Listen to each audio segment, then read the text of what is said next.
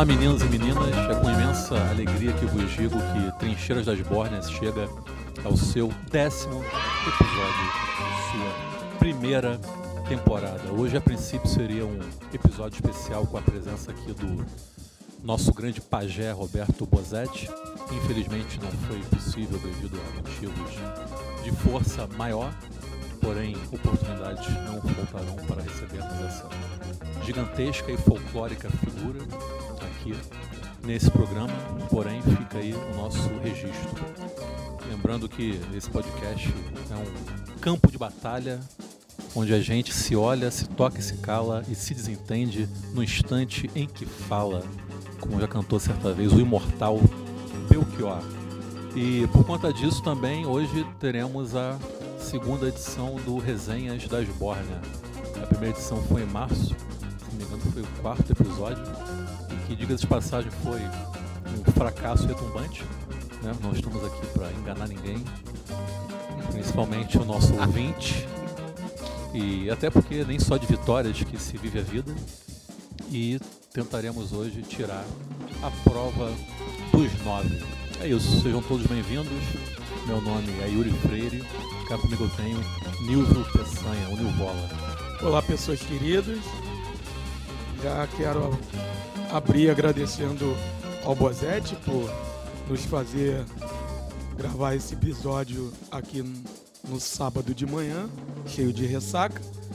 Mas sei que ele não está entre nós, como o Yuri, essa pessoa linda, maravilhosa, cheirosa e com pochete de estampa de abacaxi. É, acabou de falar. Ele acorda cheiroso, né? Aca- Acorda cheiroso. A É, gente faz o que pode. ele acabou de falar, né, um motivo de força maior e sei que Bozete queria muito estar aqui. E em homenagem ao Bozete, vou fazer a leitura de um poema do livro dele, Despreparação para a Morte. O poema é Substâncias. Vai lá. A carne Poesia não! Muito bem. Salve ao nosso querido Roberto Bozetti. Vai lá, Adriano. Bom dia, boa tarde, boa noite, na medida do possível. É, de antemão, já deixo aqui meu protesto para quem, pro, pro filho, pro filhote de Alexandre Frota com Joyce Haussmann, que teve essa fecal ideia de gravar nas primeiras horas da manhã de sábado. Quem me conhece intimamente sabe que, né, que eu não gosto de trocar muitas palavras e me comunicar com a humanidade nas primeiras manhã, horas da manhã. Mas, enfim, tô eu cá, falarei pouco pelo humor que me descreve hoje. E uma pergunta: o que, que a gente vai fazer com esse litro de Old Park que trouxemos para receber Bozete? Enfim, é, fica aqui a minha tentativa de participar de forma digna desse, desse programa de hoje. É isso. Eu queria dizer também que eu poderia falar que eu espero que todos os nossos ouvintes estejam bem. Porém, em face dos últimos ocorridos na Terra Brasilis, se você está bem, ou você é um capitalista safado, ou você é muito burro. E como nenhum desses dois grupos nos ouvem, eu sei que nossos ouvintes, como pessoas sensíveis às causas sociais que são, não estão bem.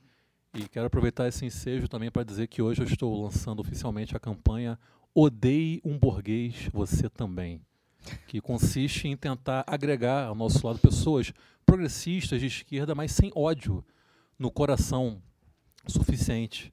E é muito simples. O que você, o que você vai fazer? Você chega para aquele teu amigo que você vê que tem um, um potencial para ser sensível à nossa causa, chega no ouvidinho dele assim, como quem não quer nada, diz: Olá, amiguinho, você sabe o que é luta de classes?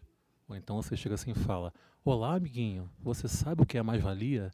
E por último, e mais importante, esse é o grande super trunfo. Você chega para ele e fala: Olá, amiguinho, você já viu uma foto do Stalin quando jovem?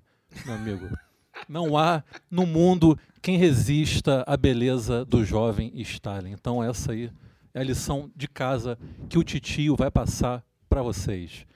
É, ah, as redes sociais também, né? facebook.com.br instagram.com.br Twitter, arroba.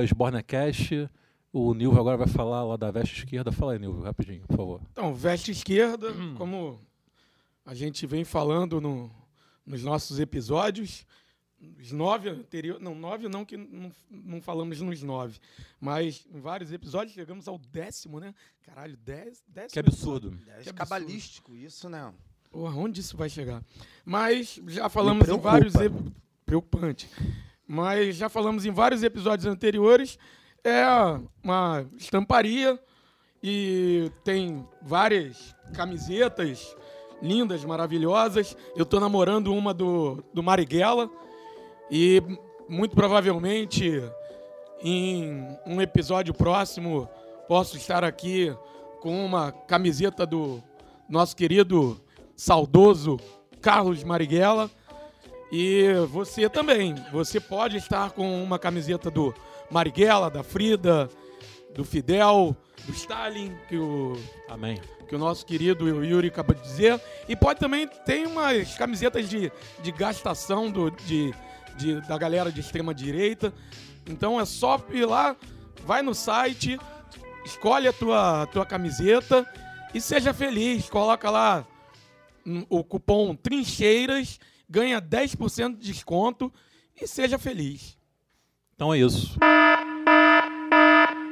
Esbórnia o tempo todo. A Esbórnia o tempo todo. A Esbórnia o tempo todo.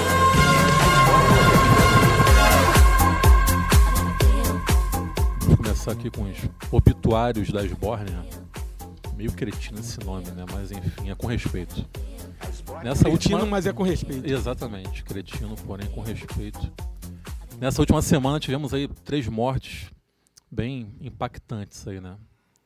Para o Brasil e para os brasileiros pensantes e dignos e que transbordam caráter, como é o nosso caso, mais ou menos.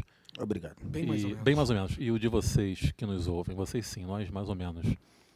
João Gilberto nos deixou dia 6 de julho e Paulo Henrique Amorim e Chico de Oliveira nos deixaram no dia 10 de julho. E são três mortes bem simbólicas para esse momento tenebroso que atravessamos, porque, sobretudo, são mortes de pessoas ligadas a áreas que esse governo busca combater, ignorar e até mesmo aniquilar, né? O João Gilberto no campo da arte e da cultura, o Chico de Oliveira no campo da ciência e do conhecimento, ver por estas plagas. A gente até estranha quando testemunha alguém fazendo um, um jornalismo que não tem medo de mostrar sua cara que não tem medo de fingir ser neutro e que se presta a defender as causas corretas. Então eu fiquei pensando que, de certa forma, foi um encerramento melancólico aí desse horrível primeiro semestre, essas mortes que ocorreram. Eu queria saber aqui como meus companheiros de bancada receberam a notícia dessas mortes aí. É, o Paulo Henrique Amorim. São, são todas as mortes muito. é, su- super lamentosas, né? É, não tem. Não, não, não dá para comparar, né? Assim. O João Gilberto é um. É um monstro, né? Não, não tem. É, é- é um cara que, que, que não tem como. É, é- é- é singular, né? É difícil mensurar a importância É, dele. não- não- então eu, eu vou, vou deixar até para falar em outro momento. Acho que até o, o Adriano vai falar muito mais sobre João Gilberto. É, e aí eu, eu vou falar um pouco depois. Vou, vou, vou abrir falando sobre o Paulo Henrique Amorim. É, até porque o, o Paulo Henrique Amorim ele ele sofreu do- dos três, eu acho que ele foi o que sofreu mais com a questão do, do governo. Porque ele foi o, o cara que foi agredido agora há pouco tempo. Né? Ele foi afastado do Domingo Espetacular pela direção da Record e muito provavelmente ele seria demitido da Record. Né? Ele já estava afastado, a Record tinha dado o pronunciamento de que, iria, que ele estava aguardando para né, pra colocar o, o Paulo Henrique Amorim num- em, em alguma programação futura e tal, mas todo mundo já estava aguardando que provavelmente ele seria demitido. Né? Estava na geladeira o Paulo Henrique Amorim. Então, o Paulo Henrique Amorim já, já era vítima da sordidez desse governo, né, da censura, do autoritarismo, e também era vítima né, do fundamentalismo e da sordidez da, da emissora Record, né, que a gente sabe que é uma lavagem de dinheiro, né, que é uma emissora que lava dinheiro para o fundamentalismo da Igreja Universal. Então, caminham de mãos dadas, né? A, a Record, a Igreja Universal, eh, Record barra Igreja Universal, com eh, a sordidez desse, desse governo. E Paulo Henrique Amorim, jornalista sério, fazia um trabalho sério, um, um trabalho eh, honroso e, infelizmente, se foi, deixou, deixou o Brasil, o jornalismo brasileiro órfão nesse, nesse sentido, né? Cada vez, cada vez mais a gente tem gente brincando de fazer um pseudo-jornalismo como é, como crápulas, crápulas como Caio Coppola, por exemplo, que não dá Isso é gente um lixo, né? é, mas, mas são pessoas que são, estão sendo ouvidas, né? São pessoas que estão sendo ouvidas como e acabam sendo levadas a sério. Infelizmente, acabam sendo levadas a sério. São f- deformadores de opinião, né? Sim, e pessoas sérias, formadoras de opinião, que seriam realmente é, formadoras de opinião, é, não estavam mais sendo ouvidas, estavam sendo postas na geladeira e acabaram morrendo. E como foi um, um infarto, quem sabe não foi proveniente disso. Verdade, verdade. Bem colocado. Vai falar alguma coisa, Adriano? É, sobre o PH, criador né, da, do, do apelido Pig para Sim. Para nossa, nossa Partido da imprensa golpista. é, o partido da imprensa golpista.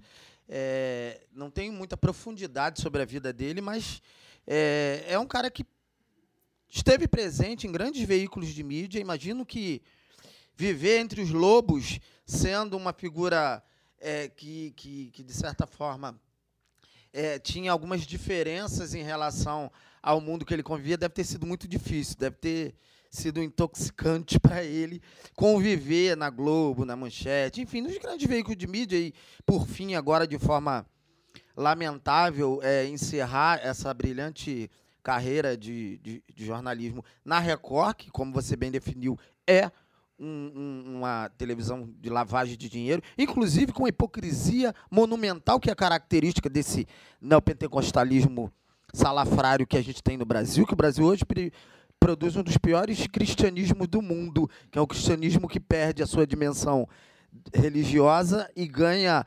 musculatura na sua dimensão capitalista. Ela vai fazer uma homenagem domingo, é, domingo posterior à morte dele. É, no caso, é, isso é de uma hipocrisia, porque ele foi expulso por Hipócritas posicionamentos caralho, né? ideológicos. A gente sabe que a premissa de, uma, de um bom jornalismo é a autonomia, a liberdade para expor o que se pensa. E ele era um cara que fazia isso de forma muito incisiva. E, claro, né, não cabe aqui nem de entrar no mérito se sempre foi assertivo, mas dentro do que a gente entende com, e que tem como visão de mundo é, algo de, que busca justiça social, que busca um mundo melhor, era uma figura que se aproximava da nossa forma de ver o mundo. Então, é lamentável, porque carece muito a, a imprensa, o jornalismo brasileiro, de figuras que tenham essa coragem, porque o que a gente vê por aí né, são repetidores de ordens dos patrões e, e, e, e, e, às vezes potencializam essas or, ordens, né, é, é, esse viés ideológico, para deformar a opinião pública, né? Não é formação de opinião, é para deformação de opinião. É, tem algumas passagens dele, eu acho interessante, quando ele.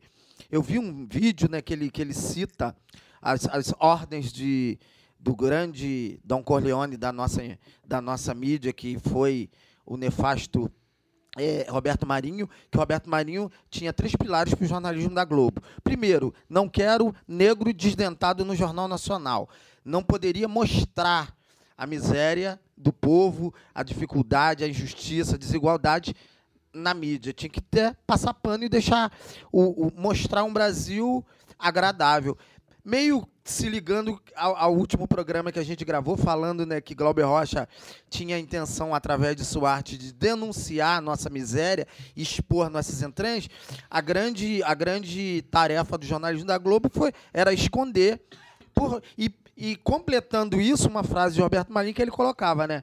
O poder da Globo não está no que ela mostra, mas em si no que ela esconde. E por fim, a, a terceira premissa do jornalismo era Brizola nunca, em hipótese alguma, sendo mostrado no jornalismo da Globo. Se ele salvasse uma criança de ser atropelada por um trem e morresse nessa, nesse ato heróico, tinha que consultá-lo antes, né, o Roberto Marinho, no caso, para para ver se ele autorizava ou não citar o nome do Brizola, porque é, para ele Brizola era um inimigo mortal. Então, o, o Paulo Henrique te- tinha essa coragem. E a coragem foi algo que marcou toda a sua trajetória jornalística. A coragem ligado, óbvio, é, a um pensamento mais progressista, a um pensamento de denúncia da opressão, das desigualdades, enfim, de todo esse caldo de imundície que, que a gente pisa há décadas e décadas. Paulo Henrique Amorim, que era assumidamente brisolista. Eu vou ler uns trechos, alguns trechos aqui no artigo que ele escreveu em 2010, não sei se vocês leram também, foi divulgado nas redes sociais por esses dias posteriores à morte dele. É um artigo que ele escreveu em agosto de 2010 e em que basicamente todas as previsões dele se concretizaram, um negócio assustador. O artigo se chama A classe C vai eleger a Dilma e depois o Berlusconi. Um fenômeno que os tucanos de São Paulo não perceberam foi, ao lado da ascensão das classes D e C a partir de 2002, a despolitização dessa trajetória. A classe média engordou sem precisar mover uma palha política. Não foi uma reunião de sindicato, não foi uma reunião da Associação, da- Associação de Moradores, não fez panelaço, não fechou o Palácio Bandeirantes, não cercou o Congresso, etc.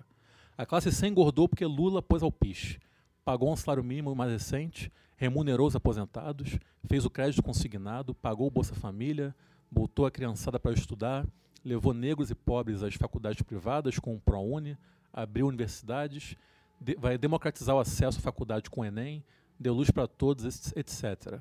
Lula vai criar 2 milhões de empregos este ano. Lula foi um paizão, reproduziu Vargas. E é por isso que não há uma única Avenida Presidente Vargas em São Paulo, como não haverá uma Avenida Presidente Lula em São Paulo. E é nessa despolitização que reside o problema. E se a classe média sobe sem saber por quê? O que acontece? Me perguntei no avião de volta. A classe média pode ir perfeitamente para o Berlusconi. Aliás, a classe média é a massa que o Berlusconi faz pizza. E como diz o Mino Carta, a Dilma não é metalúrgica. Essa camada proletária sindical será removida com o tempo. E a classe média não se lembrará de associar a TV digital ao estádio da Vila Euclides.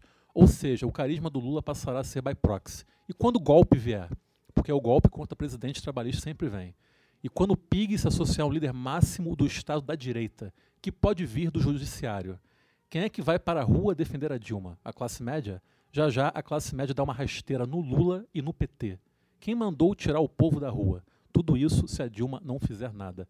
Ele escreveu isso em agosto de 2010. E tudo, infelizmente, se concretizou. Enfim, isso, sim Isso é jornalismo. isso é jornalismo, né? E é um jornalismo calcado na análise concreta da realidade concreta, né? Impressionante. É a ousadia de, de, de, de observar, de analisar e de denunciar. E de nadar contra a maré, né? Num período de intenso Claro. otimismo que era 2010, nessa Com altura do certeza. campeonato, né? E foi afastado justamente porque continuou nadando na, na- contra a maré até hoje. Nessa época a gente estava de mão dadas fa- falando sobre uma guinada à esquerda do próximo mandato da Dilma, vocês lembram? Mas foi 2014, foi não? Foi 2014. Não, mas eu digo assim, a esperança começava a florescer. Ah, sim, sim, sim, ela sim, seria, sim. ah, não, ela vai ser reeleita e aí depois é que ela vai dar a guinada. A gente já começava a ventilar nos papos essa, esse aprofundamento é, progressista cada vez maior que era galopante, né? Na esperança que se condensava com a Dilma. Estamos esperando até hoje. E o Chico de Oliveira, Adriano? Rapaz, Chico de Oliveira, né, um totem da sociologia brasileira, um homem de uma, de uma capacidade analítica da sociedade brasileira, de, de, de uma capacidade criativa, né, de, de, de análise impressionante.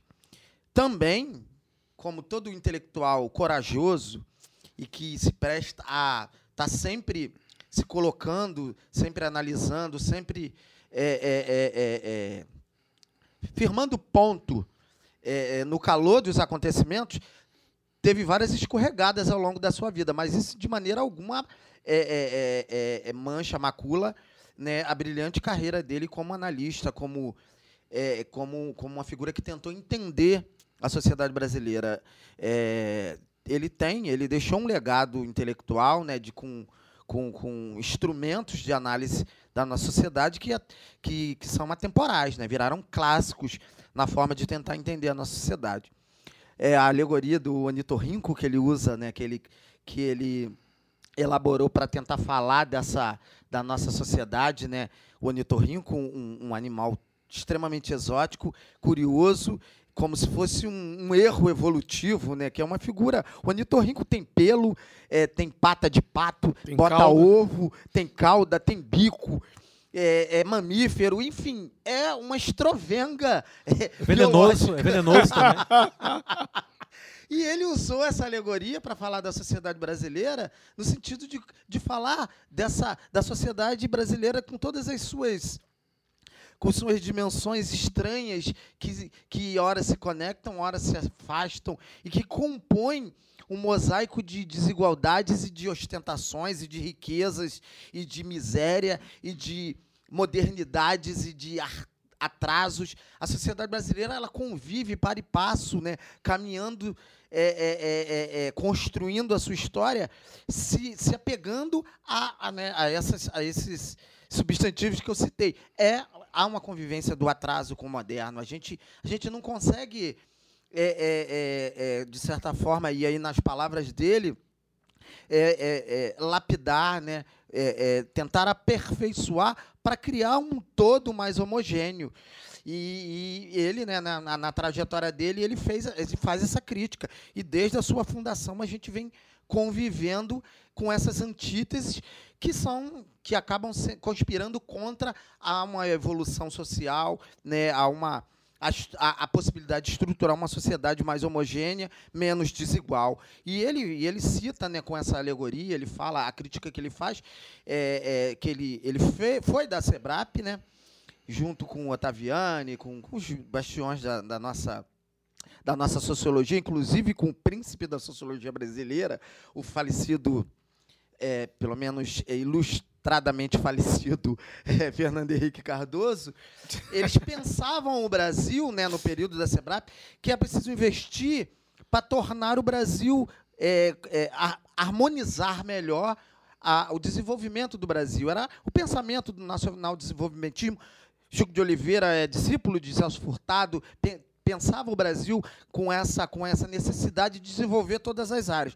Só que o Chico se afastou um pouco disso e foi se aprofundando e ele e na sua criatividade intelectual ele colocou, olha, aqui é difícil porque o nosso problema não é simplesmente de, de, de uma, de, uma, de uma tentativa de, de investimento estatal para tentar harmonizar esse desenvolvimento. Aqui, o capitalismo a brasileira, ele se retroalimenta da miséria. Então, você precisa desses dois polos antagônicos, que é a modernidade junto com o arcaico. Aqui você tem grandes indústrias modernas multinacionais é, lucrando, é, ampliando e, e, e, acumulando o capital através da mão de obra quase escrava, através da miséria, através, enfim, de, de, de cada vez mais você ter uma mão de obra precarizada, análoga à escravidão, para alimentar e cevar o grande capitalista. Então, é a modernidade é o grande capital convivendo muito bem com essa com essa com esse arcaico. Ele ele se nutre disso.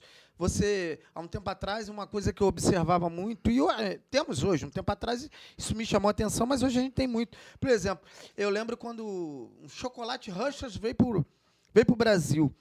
Ele não, não fez grandes investimentos midiáticos. Ele simplesmente é, se utilizou da mão de obra dos camelôs para propagar o seu produto. Você tem hoje um exército de miseráveis desempregados cevando o grande capital, vendendo produtos do grande capital, e é uma mão de obra sem nenhum vínculo, totalmente precarizada, que promove a ampliação dos lucros dos, dos grandes capitalistas. Então, aqui, a- as grandes empresas convivem bem com esse arcaico. Então, mais ou menos isso. Ele tinha, essa- ele teve essa visão do Brasil que há a convivência intencional do, aca- do arcaico do moderno, do luxo, da luxúria com a miséria, da desigualdade plena que promove esses campos, né? Vai falar? Vai falar. É, eu, eu a- acho que a Adriano falou né, bastante sobre o Chico de Oliveira. O, só tenho que falar que o, o crítico, um dos maiores críticos literários do, do Brasil, o Roberto Vaz, ele, ele defini- tinha definido o Chico de Oliveira como o mestre da dialética, né? Exatamente. E o e justamente por isso, eu acho que assim, o, o Adriano bem bem falou que o, o Chico ele como é um cara muito atuante, né, no, no, no quadro político e tal, é, e, e como qualquer pessoa que atue muito, que, que se expõe, é, ela tá sujeita a cometer erros, né? Tá sujeito a, a- quem se expõe está sujeito a, a, a cometer deslizes, está sujeito a- a falhas. E, e Chico não foi diferente. Mas, eu, independente dele ter cometido né, um erro assim ou assado, eu, ele nunca deixou de estar fiel ao que ele considerava que eram os seus princípios, é, os princípios marxistas dele. Era um cara sempre fiel aos seus princípios marxistas. né? por isso que eu acho que o, o Roberto Vaz foi muito, muito, muito feliz quando ele definiu o, o Chico de Oliveira como o mestre da dialética. né? E tanto que também o. E aí o. O Nitorrinco, né, que é o, o título do livro que o, o Adriano citou, foi, foi, pre- foi premiado com o Jabuti de. Não, agora não lembra. Lembra a data do? Não. Mas de qualquer forma foi. Muito tempo lá atrás, foi- era muito novo. É, foi. Você já foi novo? Tá sendo tipo Lerle Nielsen, né? Nasceu velho. A história serve para isso. A gente sabe de- do passado através da leitura e da pesquisa. E é por isso, né? A bagagem vem através do- das páginas. Mas de qualquer forma, o Ornitorrinco foi premiado com Jabuti. Ficou bom isso, o Ornitorrinco foi premiado com Jabuti, né? É, uma fauna Uma maravilhosa. fauna, É. fauna esquizo- uma fauna esquizofrênica. Chico de Oliveira que foi um dos fundadores do PT e posteriormente do PSOL, né? Sim, ele participou do, ele participou do, do núcleo de formação do, do, do PSOL, né? Ele, ele né, foi para a Europa, voltou entusiasmado com a social-democracia, se afastou do socialismo no sentido. né, do Foi so- mais um iludido pelo eurocomunismo, né? Na Isso, década de 80. isso. E aí saiu, ele, ele, ele, ele tentou, né, a- é, lutou dentro do, do, do PT, quando ele fazia parte, para se afastar dessas teses de 89, que eram teses mais socialistas do- do- da primeira eleição do Lula, enfim. E depois, com toda a reviravolta do PT e esse flerte que o PT quando esteve no poder, até com o neoliberalismo, ele virou um, um- crítico Sim, ferrenho. sim. Então, assim, como eu falei, né? Como um- todo intelectual corajoso, ele sempre é, é, falava no calor da- da- dos acontecimentos, dos fatos. Isso você corre um risco muito grande, porque existem intelectuais que se encastelam na academia e ficam só repercutindo a médio prazo o que aconteceu. E aí fica É fácil. o, é o, é o que se diz no futebol comentarista de resultado, né? Sim, sim. Você comentar em cima do resultado é É o fácil. que eu chamo de profetas do acontecido. É, é. E aí ele, ele. Bom, isso, Yuri. Você é uma figura que Porra, né, cara? expressões. Puta que É, pariu. né? É o nosso fã. totem, né? Eu É o nosso. fã. Porra, puta que pariu. É, e aí, e depois, com esses entreveios que ele criticou, saiu cuspindo marimbondo em relação ao PT, e há pouco tempo ele falou que reviu o posicionamento, que o Lula é uma figura ad- admirável, enfim, que não tinha nada daquilo, que o Lula. E, aí ele, ele tinha essa coisa, e também não tinha problema nenhum em, em rever o seu posicionamento. É, é, ponto para ele. Mas é uma figura emblemática, uma figura enriquecedora para instrumentalizar o olhar de quem pensa nesse país. E João Gilberto, o que falar sobre esse baiano de Juazeiro? Olha, João Gilberto, falar de João Gilberto é, para mim, é uma coisa assim, é uma entidade. Porque quem me conhece sabe minha, da minha dimensão chicólatra. E a existência, de, né, a materialização dessa figura que eu amo tanto, que é Francisco Buarque de Holanda, se deve a João Gilberto. Tem uma frase do, de um pesquisador, profundo pesquisador da música brasileira, né, o Zu- Zusa de Mello, que ele definiu João Gilberto como um Quixote lutando para afinar um universo inevitavelmente desafinado. É, Falar de João Gilberto, assim, eu, eu gosto muito, eu, eu, eu lembro de João Gilberto, primeiro na minha, na minha fase, né, há pouco tempo atrás, quando eu era bem mais jovem, é, eu cometi o erro que todo mortal comete de dizer que João Gilberto é chato pra cacete. Eu achava ele chato pra Tu caralho. era roqueiro nessa época, né? É, roqueiro. Roqueiro nem a gente. É, é. O rock me abriu portas interessantíssimas para a música. Mas, enfim, eu achava ele muito chato. Mas João Gilberto é, é uma centelha que, quando você percebe a genialidade, é como você andar de bicicleta. Tu aprende e não esquece mais.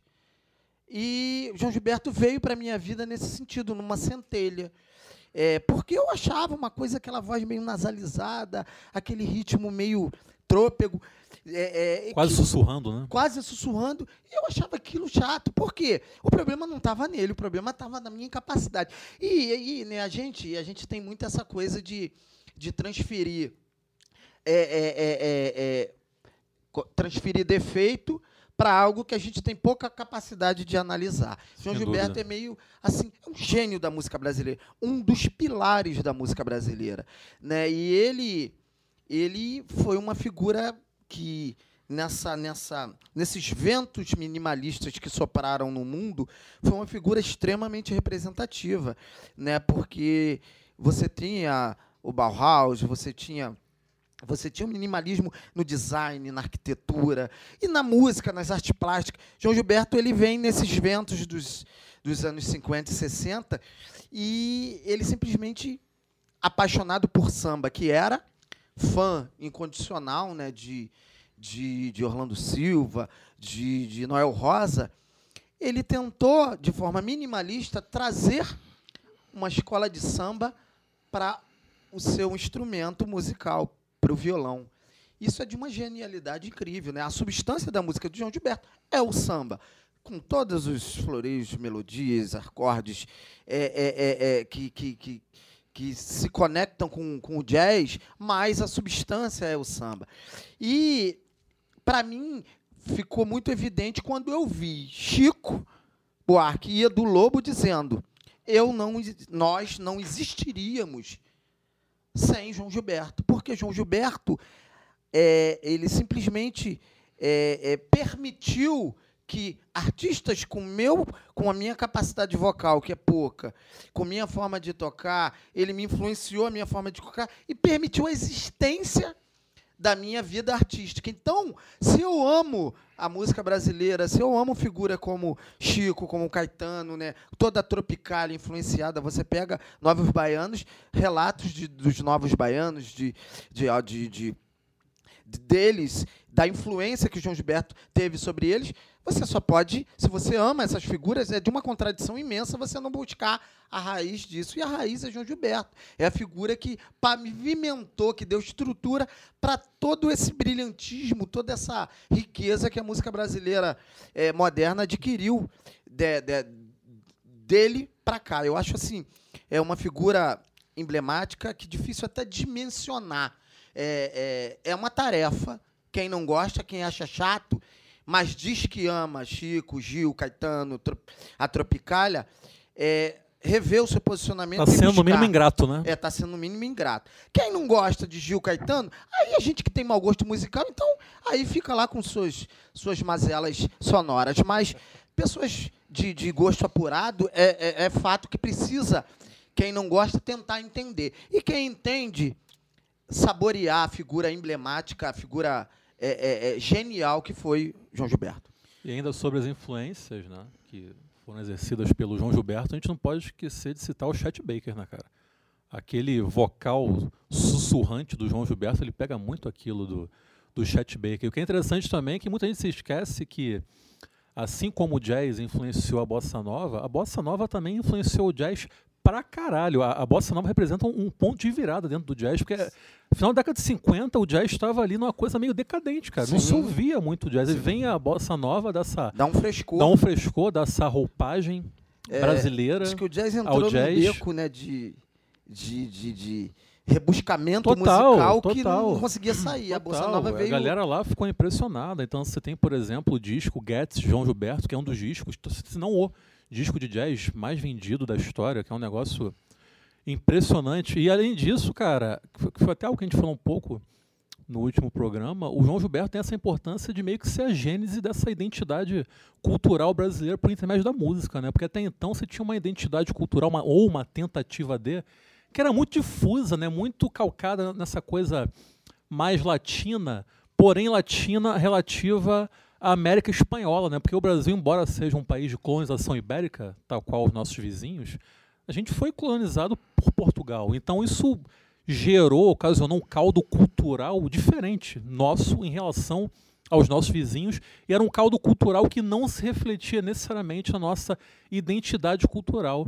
Então, a partir do João Gilberto, especificamente, né, se a gente for botar como marco histórico o lançamento do Chega de Saudade em 59, é isso que vai abalar as estruturas do Brasil em termos de ser um país procurando plenamente a sua identidade por intermédio da música, né? Porque era, era um negócio muito muito novo aquilo, aquele, aquele, aquele jeito dele de tocar violão, um violão que era rítmico e harmônico ao mesmo tempo, né? Era o ritmo do samba com a harmonia do jazz, e como o Adriano muito bem definiu, assim, é de uma de um minimalismo de, uma, de um minimalismo meio mentiroso, na verdade, que era um minimalismo muito sofisticado. Ele né? depurou sofisticado. Exatamente, era aquela coisa de botar a percussão no violão. E que, cara, se não fosse o João Gilberto, a gente não teria, pelo menos não como os conhecemos, a gente não teria a existência musical de Chico Buarque, de Caetano Veloso, de Gilberto Gil, você citou os Novos Baianos. Pô, a música acabou chorar. É uma música completamente João Gilbertiana, aquilo ali. Aquilo ali é João Gilberto em sua essência. Assim, eu só lamento que ele tenha falecido no momento em que a gente vive um- uma, uma, uma era aqui no Brasil de completa destruição da nossa memória cultural e tudo mais. Enfim, pô, Bolsonaro falou, se, limitou a falar que ah, era um cara conhecido, não sei o que, não sei o que lá. Ah, mas Bolsonaro não conhecia, né? Não, lógico, eu, eu fico até feliz que, É, não, que não é, é. tenha ocorrido o luto de três dias, porque seria até um, um traje essas memória almas tão, tão fugindo do João Gilberto do país. ter. Essas almas É. nobres estão Sim, fugindo do sim, país. sim, pode ser, pode Eu acho ser. que tá marcando um, um momento de, de, de, de transição mesmo, né, cara? É isso. Tá marcando uma cisão. Cara, aí o século XX está acabando, assim, né? Essas figuras ao- aos poucos irão partir e eu não sei o que, que vai ficar aqui para honrar a memória deles. É isso que muito me preocupa também. Ah, é Agora, rápido. é- eu acho que assim. É... E não é só assim. eu- acho que a música seria outra sem João Gilberto, né, cara? A música brasileira seria Com outra. Não é só assim, questão de Chico, Caetano, de o jazz e tal. Não- a música seria outra sem João Gilberto. Por exemplo, não existiria um Nando Reis. né? Nando Reis não, não tem um- um- um- uma grande potência vocal. Né? Pessoas como Nando Reis devem né, o, o, o- o cantar de- de- dele a, a, a, a, a herança de João Gilberto. Né?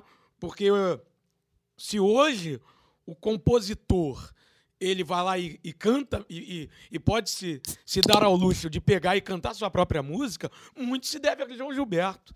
Né?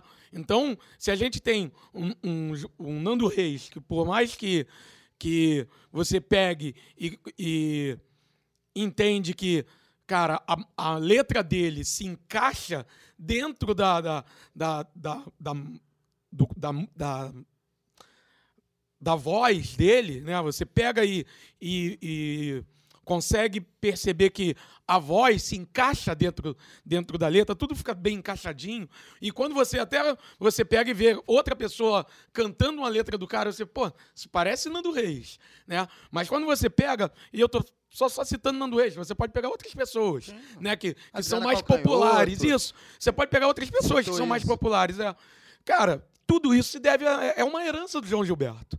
Né? João Gilberto abriu um, um- um- abriu um mar vermelho para pessoas como essas poderem fazer isso. Né? Então, é, é, o João Gilberto revolucionou a música.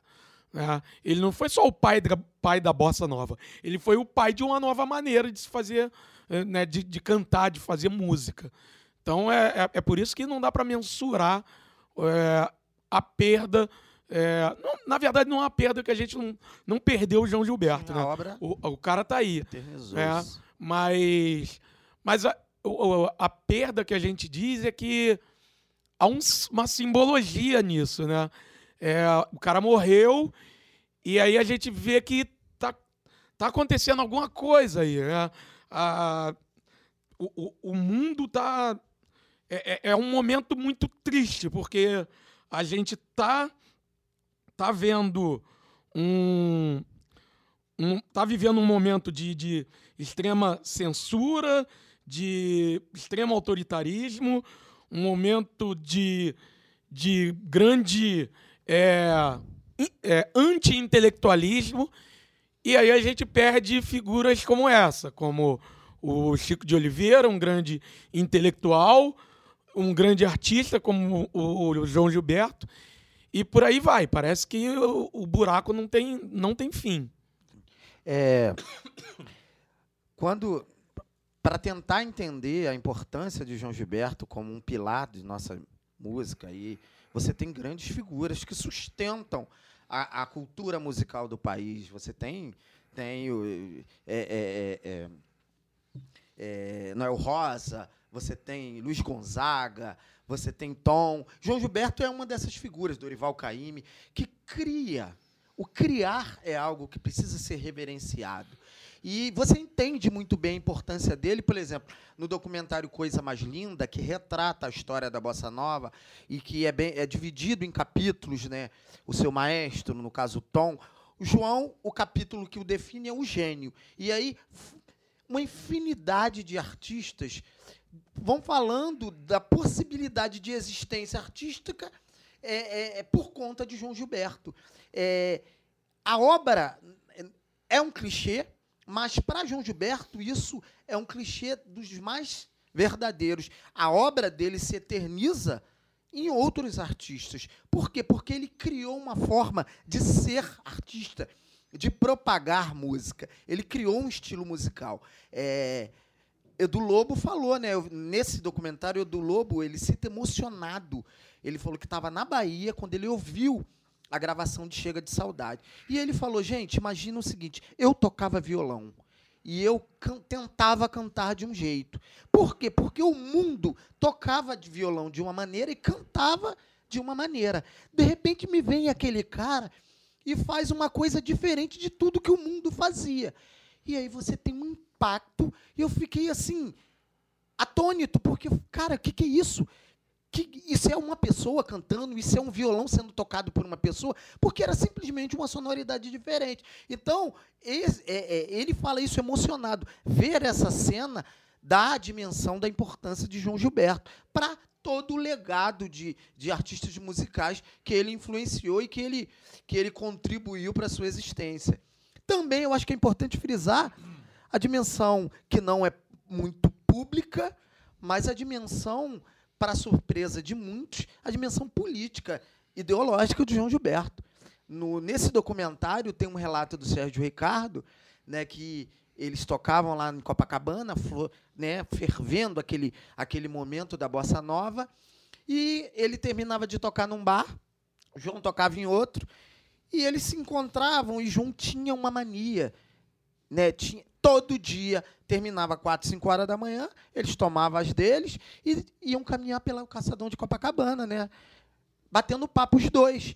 E passeando pelo, pelo calçadão, é, é, é, o, o dia amanhecia. E assim, eles conversavam sobre N questões, mulheres. E Sérgio Ricardo muito entusiasmado com o movimento que eles estavam criando, que eles estavam vivenciando, né? aquele movimento de otimismo que a gente citou no último programa, da Bossa Nova, de um país que, que vislumbrava uma felicidade, uma beleza, uma alegria, que é lá aquela galera, classe média alta da Zona Sul, presenciando e vivenciando isso. E era natural ser otimista e ser feliz num quadro socioeconômico desse. João participava disso, mas falava para o Sérgio, Sérgio, isso é bem bacana, mas a felicidade autêntica não está na nossa, só no nosso grupo. A felicidade maior está num plano mais coletivo. Não dá para a gente ser plenamente feliz se o subúrbio está miserável, se o subúrbio é pobre, se o subúrbio é morto, se o subúrbio passa fome. A gente tem que ter uma dimensão de felicidade mais ampliada. E aí indicou alguns livros de Marx, alguns livros de Gramsci, enfim, era um comunista, era uma figura que tinha uma visão de mundo. Era muito introspectivo, não publicizava isso, mas as pessoas mais próximas sabiam que ele tinha essa visão. Então, eu acho nobre também citar essa essa parte importante, né, já que política é algo que nos define e nos movimenta e, pelo mundo. E reza a lenda que ele apresentou o Capital ao Carlinhos Lira após este se queixar para ele de uma crise existencial. Ser humano que indica o capital para alguém em crise existencial, isso pode ser alguém muito especial, formidável e maravilhoso. E, cara, e tanto ele era de esquerda que, se não me engano, ele foi o único, um dos poucos músicos aí da cena da Bossa Nova que se exilou, né? O João Gilberto se exilou no México. Sim, Tanto sim. é que a Bebel Gilberto sim, nasceu no México. E, inclusive, esse verso acabou chorar e vem da Bebel Gilberto, que ela misturava quando era criança espanhol e português, falava umas coisas, um, um é, portunhol muito era, louco era um aí. Dialeto infantil. Um dialeto infantil da Bebel Gilberto que o Moraes Moreira pegou e compôs em cima disso. É, magnífico. E outra coisa que eu comentar também, que eu acho muito bacana, cara, que justiça seja feita. O João Gilberto foi um cara que foi sempre reverenciado principalmente por essa turma toda que foi influenciada por ele durante toda a sua vida, cara. Tanto Chico, Caetano, Gilberto Gil, todo mundo sempre fez questão de frisar a seminal importância do João Gilberto para a formação dessa galera enquanto artistas, enquanto músicos e compositores populares brasileiros. Então, pelo menos é um cara, ainda que ele tenha, a partir de certa altura, se tornado cada vez mais introspectivo e ficava sempre no seu apartamento, no Leblon, etc. E não virou um fantasma em vida, porque é muito triste, né? Quando alguém com a importância de João Roberto vira um fantasma em vida. Ele não virou. Ele mesmo sendo um cara totalmente anti-midiático, que não dava entrevista e tudo mais, embora até tenha uma entrevista dele pro Amaury Júnior no YouTube, não sei se vocês já viram, um negócio meio engraçado, mas enfim, é, é meio pitoresco. Ele visivelmente sem graça ser entrevistado. Aliás, está ele, Amaury Júnior e, óbvio, o maior papagaio de pirata da história do Brasil. Quem é, Adriano?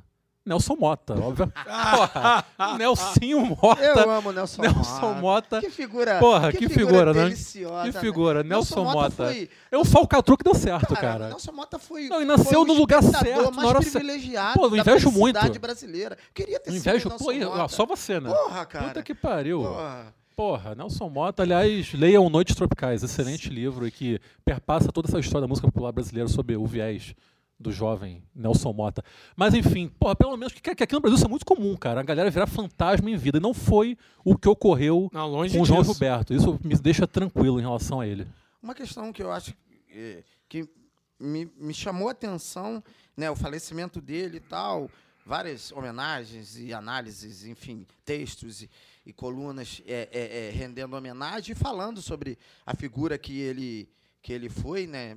É, essa, uma par, para minha curiosidade, um psicólogo falando sobre, sobre o João Gilberto. E, e, falando justamente sobre isso que você citou, sobre esse, essa, esse lado introspectivo dele, sim, sim. que virou um folclore, né, que, que, várias piadas sobre, sobre a questão dele ser uma figura introspectiva, uma figura antissocial. E isso se deu num tempo em que não se debatia muito questões de problemas de ordem psicológica. As coisas eram muito tratadas como personalidade, como, como enfim, mau humor, como é fato, é, é como marketing também é, às vezes. É, é, fica público e notório que era uma figura que sofria desde novo com alguns, com alguns problemas psicológicos, de toque, de crises de ansiedade, de crises de depressão. Isso é, é, fica muito evidente na, na, na, trajetória de vida dele.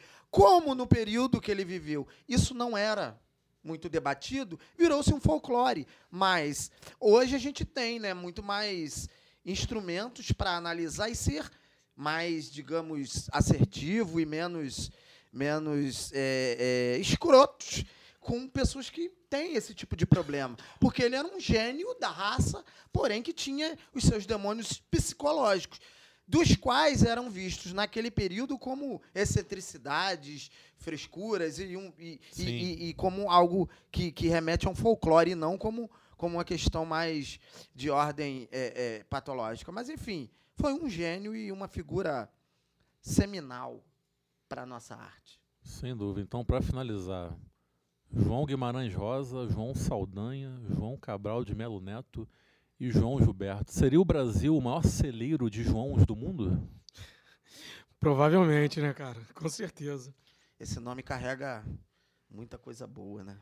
E agora João Almoedo, mas aí não, né? Não, Pô, puta, que puta pariu. que o pariu. Porra! Peguei Prefiro o pesado. João Gordo. Porra! Sem dúvida, João Gordo. João Gordo. João Gordo. Então podemos ir para a próxima pauta?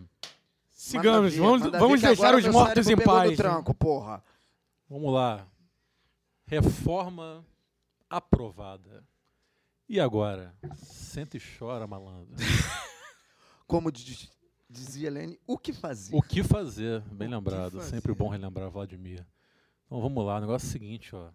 As triunfais lágrimas do presidente da Câmara dos Deputados, Rodrigo Felinto e barra Epitácio Maia, retratam pateticamente o infausto circo tragicômico que culminou via 379 votos a favor e 131 contra, com a aprovação do texto base da reforma da Previdência em primeiro turno. No primeiro passo, serão analisados destaques propostos pelos partidos, que podem resultar em algumas alterações no texto base. Inclusive, já houve uma alteração né, que diminuiu de 20 para 15 anos o tempo mínimo de contribuição dos homens. Lembrando que, por tratar-se de uma PEC, proposta de emenda constitucional, a reforma precisa ser aprovada duas vezes na Câmara e duas no Senado. Duas coisas antes de passar para vocês. Eu fiz algo que eu raramente faço, assim, pelo bem da minha saúde mental. Eu sei que é uma prática recorrente na vida do Adriano. Eu fui na matéria do G1, que falava a respeito da reforma da Previdência, e resolvi ler os famigerados comentários. Não, para minha surpresa, a maioria estava contra. Ó. A maioria estava contra, reclamando. Gente falando, ah, não voto mais 17, você está nos traindo. Eu quero trabalhar até os 80, 90 anos. Tinha um outro, um outro imbecil fudido de classe média, que deve ganhar 4 mil por mês, acho que é rico, defendendo, etc. Mas, no geral, o clima no, na caixa de comentários do, do G1, que aliás é um bom termômetro da imbecilidade brasileira, o clima era de reprovação quanto a essa aprovação do texto base da reforma da Previdência. Então, segundo o Adriano Date, É isso, Instituto Adriano Ferreira. né? então, assim, no primeiro momento, quem é o grande vencedor nessa história toda? Bolsonaro, Paulo Guedes ou Rodrigo Maia, nosso nhonho? Pô, eu acho que o Rodrigo Maia é o, o grande vencedor, pelo menos por, por, tra- por trás dos panos, né? Por trás do- dos panos, ele é o grande vencedor. É, é claro que, para a opinião pública, não tem, não tem como o, o Bolsonaro não tirar proveito. Ele vai tirar proveito da, da reforma. O negócio é quanto tempo ele vai ficar por cima de- dessa dos louros dessa reforma. Porque a gente sabe que vem ainda vem coisa por aí. Ah, por exemplo, o vazamento ainda não foi estancado, né? A Vaza Jato ainda vai continuar vazando. E saiu aí o primeiro áudio. Áudio fica difícil de dizer, não, não fui eu que falei, né? Porque quando... Não, mas estão falando que esse é o É. Adnet, que foi o Isso, Adnet. que isso. Não, Não, não foi da Leão, foi a Adnet. é... Adnet, filha da puta. Mas você falar, falar isso é ótimo para criar meme, mas na real não, não cola, né? Então é o seguinte: fica muito fácil você dizer que uma mensagem escrita foi adulterada. Agora, no áudio, quando sair ali o áudio do Moro falando alguma besteira, falando alguma merda, que mais cedo ou mais tarde vai sair, porque eu a- acho que o do Da- Dallagnol foi a primeira. Olha só, toma aqui. Foi só só- Foi só pra a galera dar uma trincar, aquela trancadinha. Então, quando começar a sair mais áudio do Moro, aí a coisa vai ficar feia. Então é o seguinte, só tô falando do da Vaza Jato, só pra gente não desviar o foco. Só tô falando da Vaza Jato pra dizer isso, que assim, eu acho que nesse primeiro momento, é, eu acho que é impossível o Bolsonaro não tirar algum proveito de- de- dessa aprovação. Mas a gente vai ter que avaliar quanto tempo isso vai sair como positivo para a imagem dele. E se é que vai sair tão positivo assim, é, diante, por exemplo, do, do dado aí do Data Adriano, que você trouxe aí. É, agora, eu acho que politicamente, pelo, por exemplo, politicamente, quem tira proveito disso é o Rodrigo Maia. Politicamente, o Rodrigo Maia sai muito, sai imensamente fortalecido. Primeiro, eu acho que o governo está muito mais na mão do Congresso agora do que antes. Porque, primeiro, o governo tem que honrar com as emendas parlamentares que ele.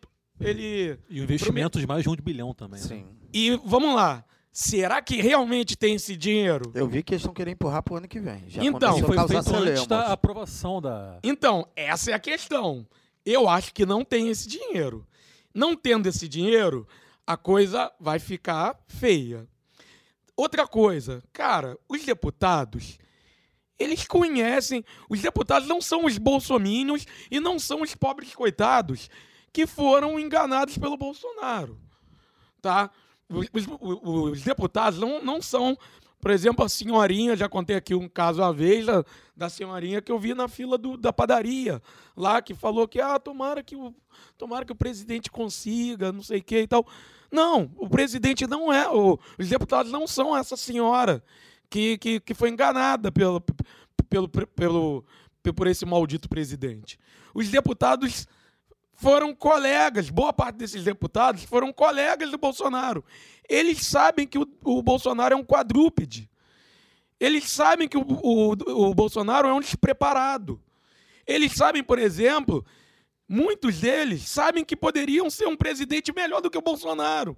Porque qualquer um de nós três poderia ser um, um presidente melhor do que o Bolsonaro. Por quê? Porque a gente é, é, é, é bom pra caramba? Não, é que o Bolsonaro é muito ruim. né?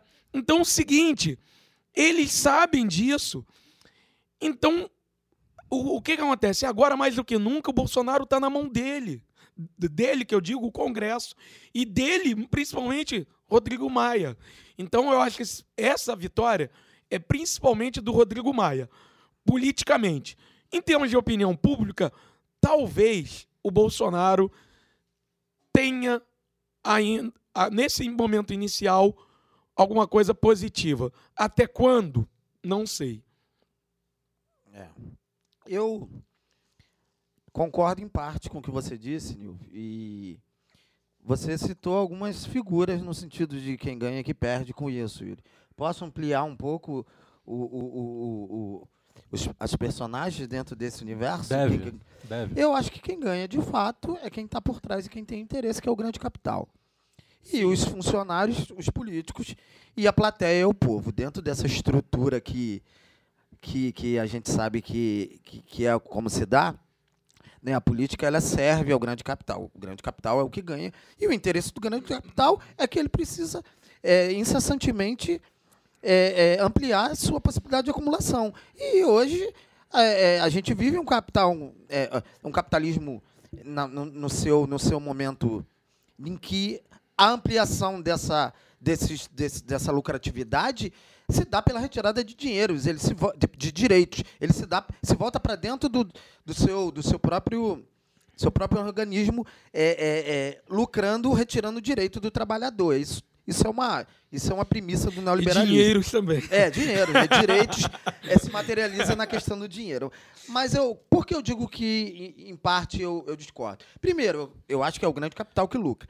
É, politicamente, é, eu acho que um- é preciso um tempo de maturação em relação a isso. Tem algumas Sim. variáveis que vão incidir sobre esse universo político. Primeiro, não é algo que tem que a reforma da previdência ela não tem um impacto imediato na questão do, do- orçamentária, no sentido de, de promover uma, uma, uma folga orçamentária, ela não é, não é imediato.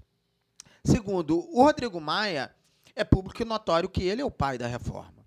Ele é o pai, ele é o cara que. Ele é o político que foi hábil e que, que estruturou. Isso, de fato, como você disse, coloca no jogo político, no, no, no- bastidor político, de forma explícita que o Congresso é que dita as regras. Dita as regras em que sentido? Ele mostrou para o Bolsonaro: olha, a gente aprova, mas a gente aprova quando quer e como quer. A gente vê necessidade de- dessa aprovação e a gente está aprovando. Não é por você. Inclusive, o discurso que ele fez depois, que foi um discurso é, é, que o Maia fez afagando o capital e é, pisando em Bolsonaro. Quando ele falou que um, um- um país não se desenvolve, não cresce economicamente, não há, não há investimento externo no país, quando se tem um líder que não respeita a Constituição e não respeita as instituições democráticas desse país. Ele estava dando tapa de luva de pelica no Bolsonaro, dizendo: olha, a gente quer o capital estrangeiro, a gente está aqui pelo, cap- pelo capitalista, mas você é que atrapalha a porra toda, porque a tua maneira de ser muito mais atrapalha do que ajuda. Você mandou a reforma, mas a gente é que está aprovando da maneira que a gente Você não acha quer. que rola um teatrinho nisso daí? É, eu acho que o teatro ele existe no sentido de que quais são os interesses que estão por trás. Mas a minha grande dúvida é, acho que o impacto dessa reforma no sentido orçamentário, de uma folga orçamentária, vamos dizer que aconteça daqui a dois, três anos, no final do mandato do Bolsonaro. Óbvio, se ele chegar até lá, ele não é um imbecil, não é um imbecil no sentido político, é um animal político, ele, ele se movimenta dentro da forma tosca dele, mas ele tem uma visão política é, em benefício próprio. É, ele vai tentar colher os frutos desse, desse, de toda essa engenharia é, é, é, é política que foi feita, que não é só a reforma da Previdência. Tá, o Maia também quer a reforma tributária. Ele quer reestruturar o Estado. Ele quer um Estado, ele quer tirar essa dimensão social do Estado, ele quer promover uma austeridade, uma austeridade econômica, atacando os direitos, atacando as responsabilidades constitucionais de 88, que é um Estado cidadão, e para Que passar a ser acabou, Estado- acabou. A é, Constituição acabou, né? então, ele está querendo isso, quer reestruturar o Estado e a população está assistindo a Tony, está sem saber muito. tá Bestializada, é. Bestializada. Mas é isso que está sendo promovido. Total reestruturação, visando uma austeridade, visando tirar essa dimensão de, de, de, de que eles chamam de gasto social, que na verdade é, é a assistência que o povo precisa. Eles querem tirar isso em prol de uma austeridade.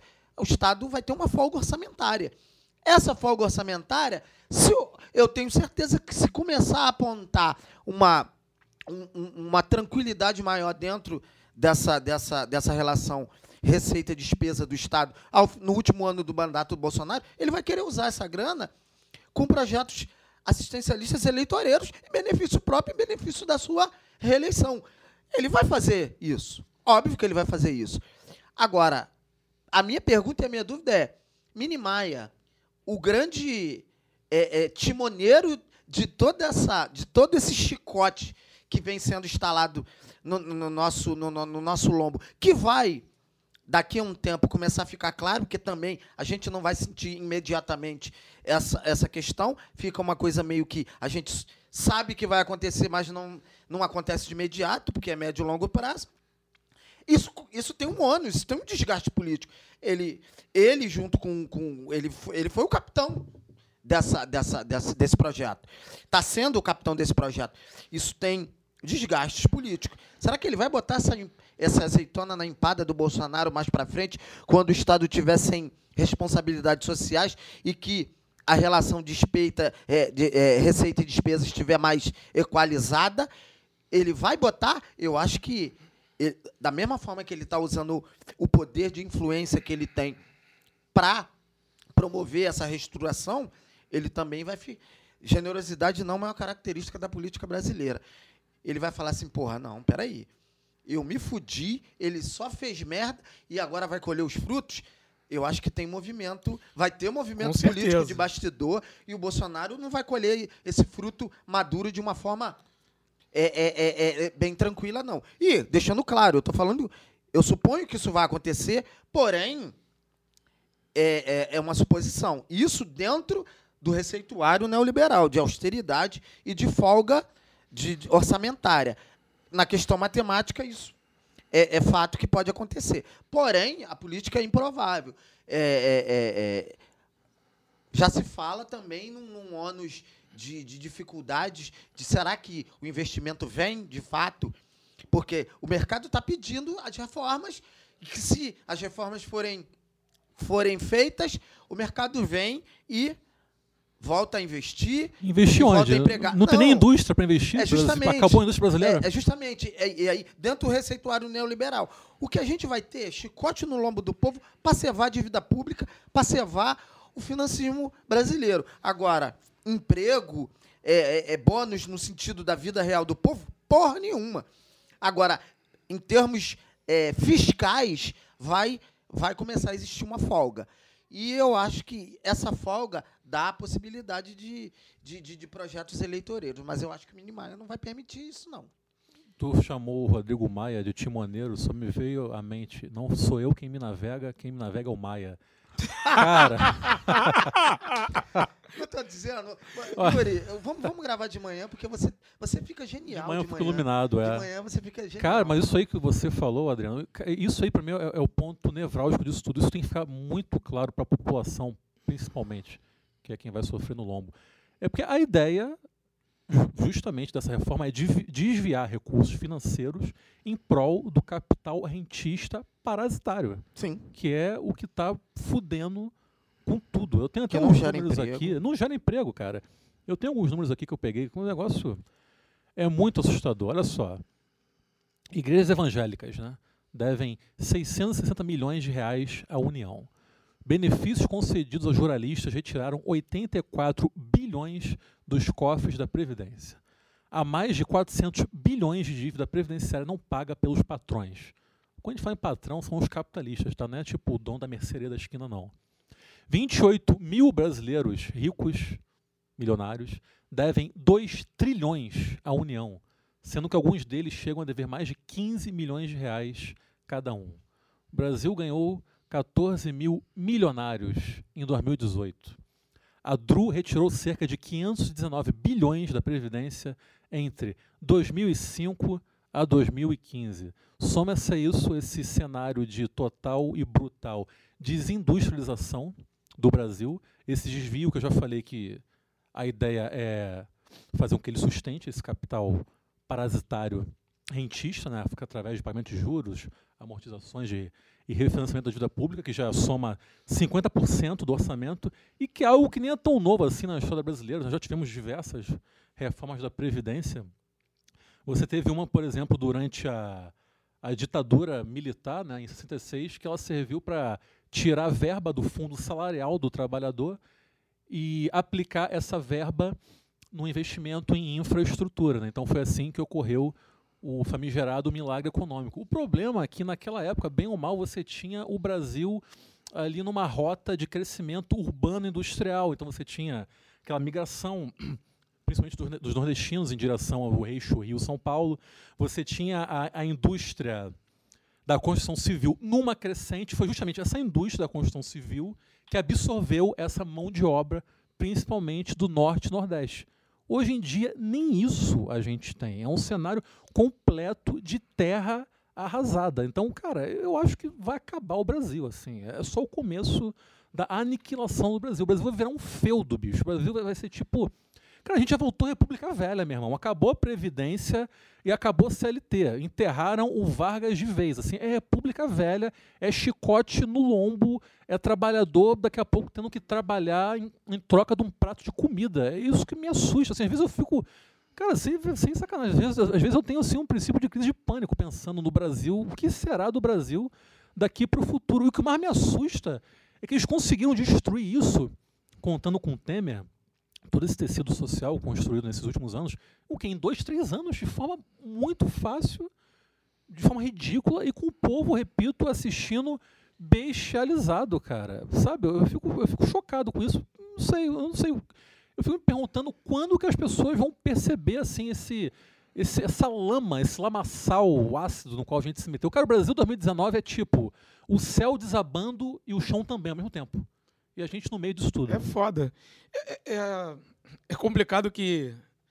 E aí, assim, é, é, é impossível a gente, não, não, nesse momento, não tecer algumas, algumas avaliações críticas a, ao governo petista, né?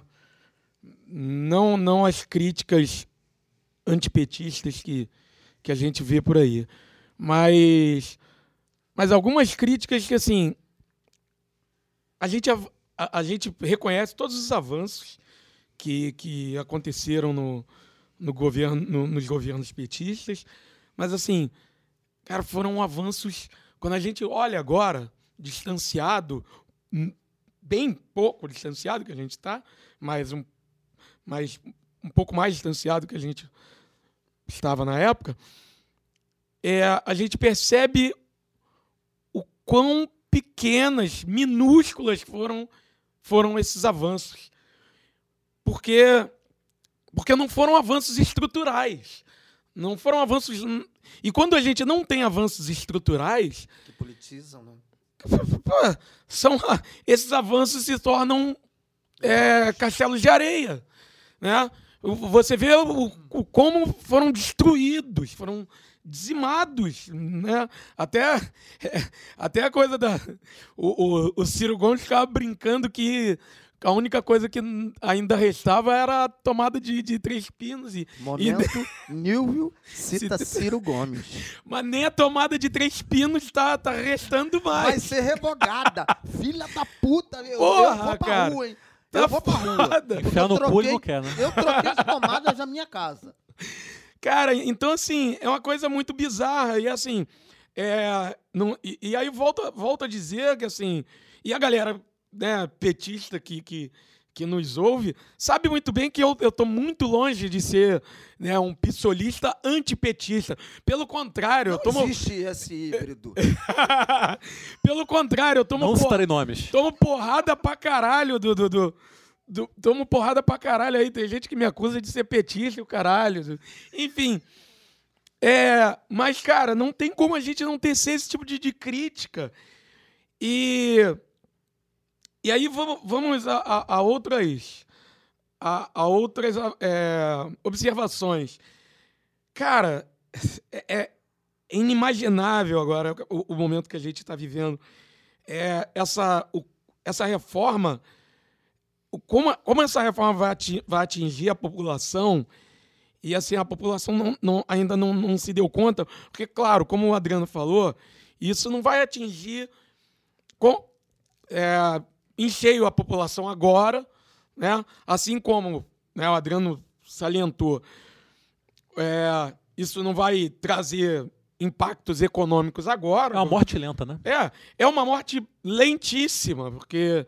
Mas, por exemplo, um, um, professor lá da escola, um beijo para o Biratã, é, o professor lá da escola falou, fez analisando para ele poder se aposentar ganhando o máximo possível, possível de salário dele, ele vai ter que se aposentar com mais de 70 anos, cara.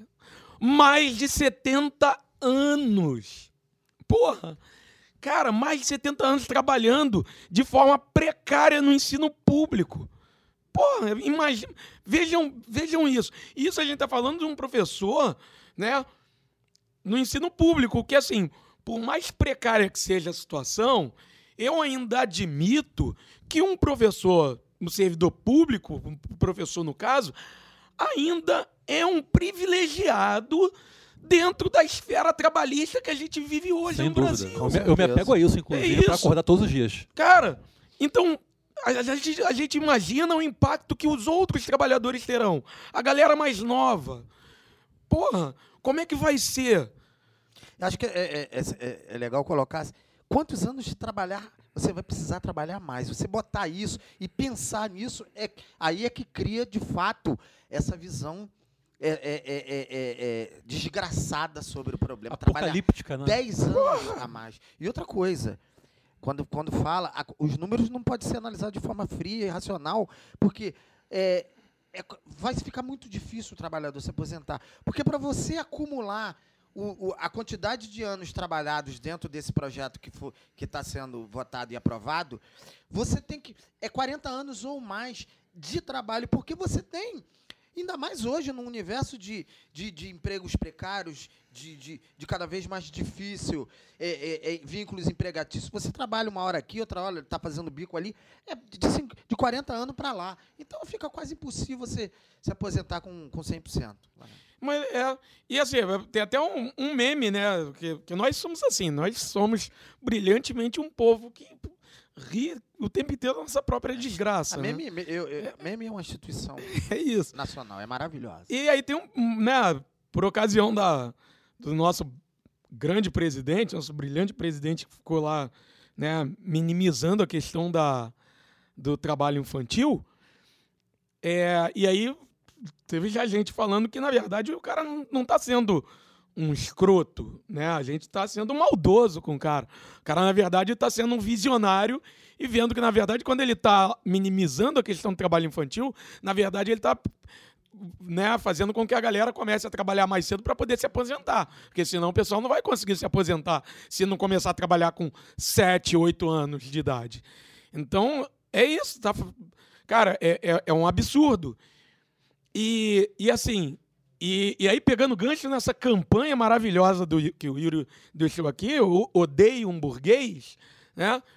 Cara, é isso mesmo, a gente não, não, não dá mais essa porra dessa. Se, se, se, esse bom mocismo. E, e aí uma coisa que eu acabei de lembrar. Cara, A conciliação não serve mais? Porra, não, não. E, e para além da, da conciliação, cara, para além da conciliação, né? Porque é, é, é essa é uma outra questão. A, gente fica dando porrada na conciliação, mas tem uma galera que deu porrada na conciliação e depois ficou, foi lá, porra, votar no Rodrigo Maia. Não dá pra gente dar porrada na conciliação para um lado e depois votar no Rodrigo Maia no, na, na, na, na, pra presidente da Câmara.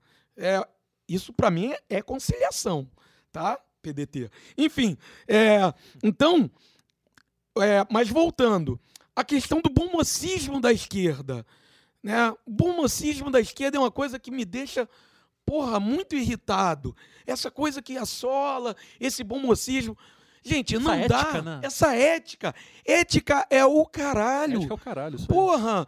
Gente, agora você vê, na boa, tinha que ter aparelhado a porra toda, o PT tinha que ter Sim, aparelhado a porra sim. toda, a Polícia Federal, STF, os caralho. Flávio Dino no STF, É, no STF. Porra, eu vi, eu vi a porra de um. Republicanismo E- e- pra porra, pagar quem, né? É. E aí eu não tô dizendo aqui, ah, que tem que a- acobertar corrupção. Tô falando, não tô pregando nada Porra, disso. Tô pregando nada disso. feito. A gente tá às portas de bater palma para ter, pra ter um, um- um- embaixador chapeiro de hambúrguer. Isso sim é fazer o certo, É, porra. Bob Esponja vai ser nosso embaixador, porra. Porra. Porra, o que- e quem tá no poder não tá acobertando a porra toda? Aí, vai pra porra. Tá cobertando a corrupção à to- à torta e direito. Ou tem alguém, é, ou tem alguém de fato é, investigando a ligação do, do Bolsonaro com a porra do, da- do, do Laranjal do PSL. Ou tem alguém de fato investigando o Queiroz. Ou tem alguém de fato investigando toda a falcatrua do Flávio Bolsonaro. Tá sendo acobertado ou não tá a A corrupção? morte da Marielle, É. cara. Porra, tá, O tão dedo- acobertando a porra O toda. dedo do Lula, que não foi o que ele perdeu, é podre pra caralho pras escolhas. Pelo amor de Deus. Porra. STF, então, Deus me livre, cara. Então, esse bom mocismo da esquerda me incomoda muito. Eu vi a porra de um, de um- cartazinho da, né, no, Facebook da Dilma dizendo por que, que ela não escolheu a, a filha dela, que tem uma, um, um baita currículo, agora eu não lembro, para ser. Né, a filha dela é, é- é da- do campo jurídico e para ser procuradora-geral da República. Por que, que ela não indicou? Tinha que ter indicado, porra. Tinha que ter indicado. Porra, a filha dela tem um baita currículo. Aí agora o filho da puta tá indicando o, o, o, o filho que. Chapeiro de hambúrguer. Porra, chapeiro de hambúrguer, um maconheiro desgraçado. Porra! Porra! Não, Porra. Você é chapeiro de hambúrguer, você é maconheiro, não tem problema nenhum. O problema é ser filho do cara. Aí, porra, é O problema é que ele vai comer tudo na larica, né? Vai comer os hambúrgueres que ele frita na larica, porra. Porra! Né? Porra, E, e fã de forfã, o filho dele. porra, é. Outra Aparece, merda. aparece no Outra clipe do merda. forfã. É isso. Ser o Bolsonaro problema ser não é, maco... forfã. não é ser maconheiro e ser chapeiro de hambúrguer. O problema é ser fã do fofã. que pariu. Cara, então é, é, é absurdo. Pra passar a palavra pra Adriano, puta que pariu, é um absurdo, cara. É um absurdo. A gente vive numa ética. Ética da onde, cara? Ética da onde? Não, e aproveitar para saudar também, porra, o nosso grande deputado Glauber Braga, que tá dando um grande foda-se esse bom mocismo da esquerda, tem dado muita porrada certeira lá no Congresso. Que homem. Chamou, que homem, chamou o Moro de juiz, la- de juiz ladrão e há uns dois dias atrás, foi até no dia da votação aí da, da contra-reforma, o, parece que o PSL né, tá tentando mover um- uma, uma ação administrativa contra ele, etc. Ele gravou um vídeo comentando essa ação do PSL e nesse mesmo vídeo ele aproveitou para chamar o juiz Sérgio Moro, ex-juiz Sérgio Moro, de juiz ladrão três vezes. Eu fiz questão de contar. Ele prometeu que um dia participará dessa mesa, né? Fica a Sim, dica aí, fica a. Fica a dica e o convite. Mas, é, retrocedendo um pouco, depois eu falo dessa questão da atuação da esquerda dentro desse embrólio aí de reformas que dizem que de ser tão crucial para a sobrevivência do país. É, esses números que você trouxe, Né, dos bilhões e bilhões e trilhões, enfim, na casa dos superlativos numéricos, é, é, não, não são tirados do data Adriano, né? São questões da- e- da- de órgãos institucionais que mostram. A olhos vistos, é só dar um Google que você vai ver é, é essa farra que é e que transforma o Estado brasileiro no principal vetor de, de enriquecimento Sim. dessa classe salafrária minúscula de bilionários brasileiros. Então, é, falar de reforma é preciso, primeiramente, falar de privilégios. Não é. é, é, é, é, na minha, eu não sou daqueles que tenho ojeriza a, a, a, a falar de reforma. Eu acho que, em certa medida, a, a, a, a sociedade é dinâmica, ela vai mudando e o Estado ele tem que se adaptar a determinadas questões. É, é, é preciso debater, e aí eu acho que é uma, aí seria uma tarefa da esquerda de se comunicar melhor com o povo. Sim, é necessário ou não a reforma? Ah, tem uma explosão demográfica? Existem questões de, de orçamentárias que são problemáticas? O que, que a gente precisa fazer no sentido de que se é necessário, da onde a gente pode tirar? Existem privilégios, existem castas, verdadeiras castas, que drenam os recursos da Previdência para si e, e, e, e que, e que se protegem, se blindam das, na- através da política de que mexam no seu bolso. Isso é preciso ser debatido. Agora, eu acho que a esquerda faz isso mal. Ela se comunica muito mal. E Jura? o povo fica. e o povo fica. Que bom, né? Que a gente tem o trincheiras para tentar preencher essa lacuna. Que autoestima da porra. Mas, cara, é uma, é uma incompetência na comunicação em relação ao povo que, de boa, a gente tem que pensar fora da nossa bolha. A gente é meio maluco, né? A gente levanta sábado de manhã, quase de madrugada, lá pelas 10h40 da manhã, para debater política, porra.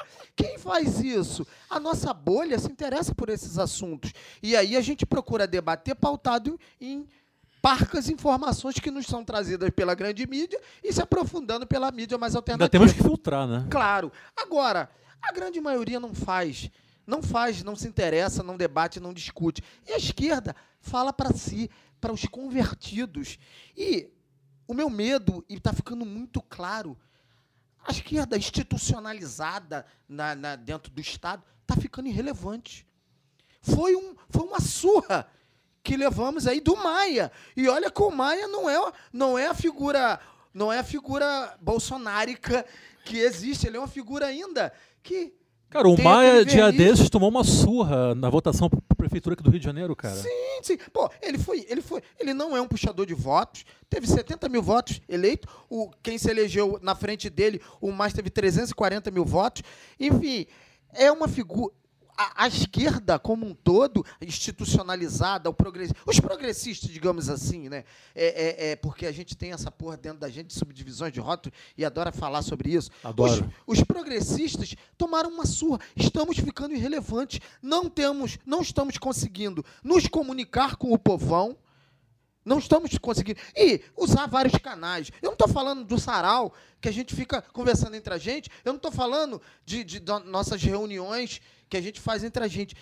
Ah, não há, não há, não, não conseguimos nos comunicar, não renovamos quadros que se comuniquem.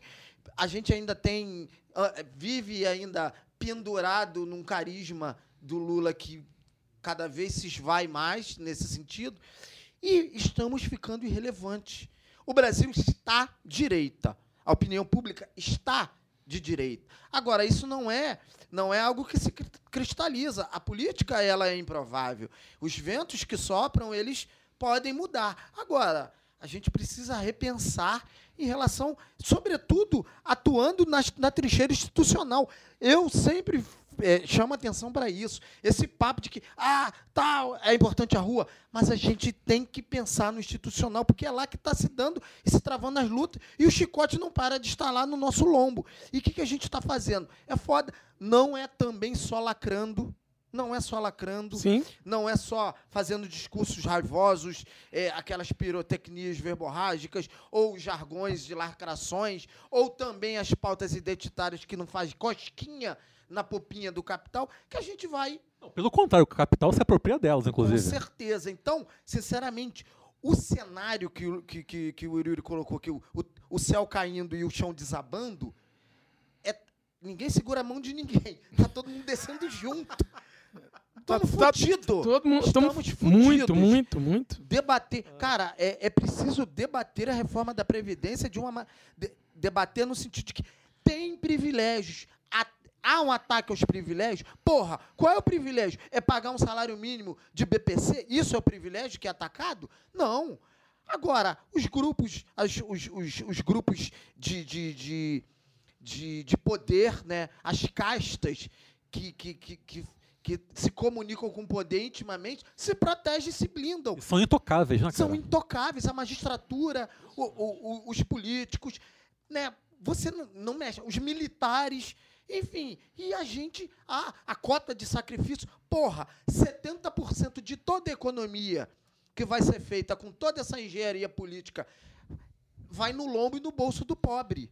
Vamos debater sobre essas porra. Agora, é foda porque eu vejo pouco debate sobre isso. Vejo pouco. Eu vejo um negacionismo que está virando uma retórica vazia. Sim. É só reagir ao que propõe a direita brasileira na, na, na sua, na sua dimensão institucional e política. Tá foda, tá complicado. É, e quando tem isso, porque assim, cara, nos últimos dias, eu. Cara, na, na boa, eu fiquei cansado, um ranço do caralho. Porque, pô, por exemplo, o- o- a questão Tabata. Cara, beleza. Tabata votou a favor, foi revoltante o voto dela, foi revoltante, fiquei puto, né? Fui lá, fiz uma postagem no Facebook criticando, né? Beleza, é, eu achei, achei digno de, de, de, de fazer uma, de ter uma crítica contra ela, achei legítimo. Cara, mas acabou. Vamos dar porrada na reforma. Vamos mostrar quem. Vamos usar as redes sociais, vamos usar o que tiver que. Qualquer veículo tiver Podcasts. podcast, qualquer veículo disponível para gente, para dar porrada na reforma e mostrar para o povo, para quem a- a- é, foi convencido de que essa calamidade, na verdade, é uma calamidade, de- né? Para quem foi convencido, cara, que você não pode apoiar isso, que isso vai te foder. Agora, não, cara. Durante dias e até hoje, se, se bobear, se eu abrir a página no Facebook, abrir Instagram, Twitter, abrir o que for, cara, vai ter gente ainda se digladiando, uns defendendo o Tabata, outros criticando. Gente, porra, a questão não é Tabata, a questão é reforma da Previdência. E aí é justamente o que você falou, Adriano. É, é- é a gente discutindo com a gente. É um negacionismo Cara, a gente não- vazio. A gente não sai do lugar, cara. É- é- e, e aí é isso. A gente tá chato pra caralho, Só cara. ilustrar o que você está falando, qual foi a última vitória da a última vitória que tivemos no país é, num sentido político ligado a uma política progressista? Vasco da Gama, campeão da Copa Mercosul. Não, não tem muito tempo, mas foi uma vitória. Foi o recuo do governo Bolsonaro em relação ao- aos cortes no orçamento da educação. Sim, sim. Isso foi uma vitória. Vitória do povo na do rua. povo, na rua. Não foi a esquerda. Isso. Vitória do povo na rua. Isso ilustra que o povo na rua faz o governante repensar o seu posicionamento e sua prática política.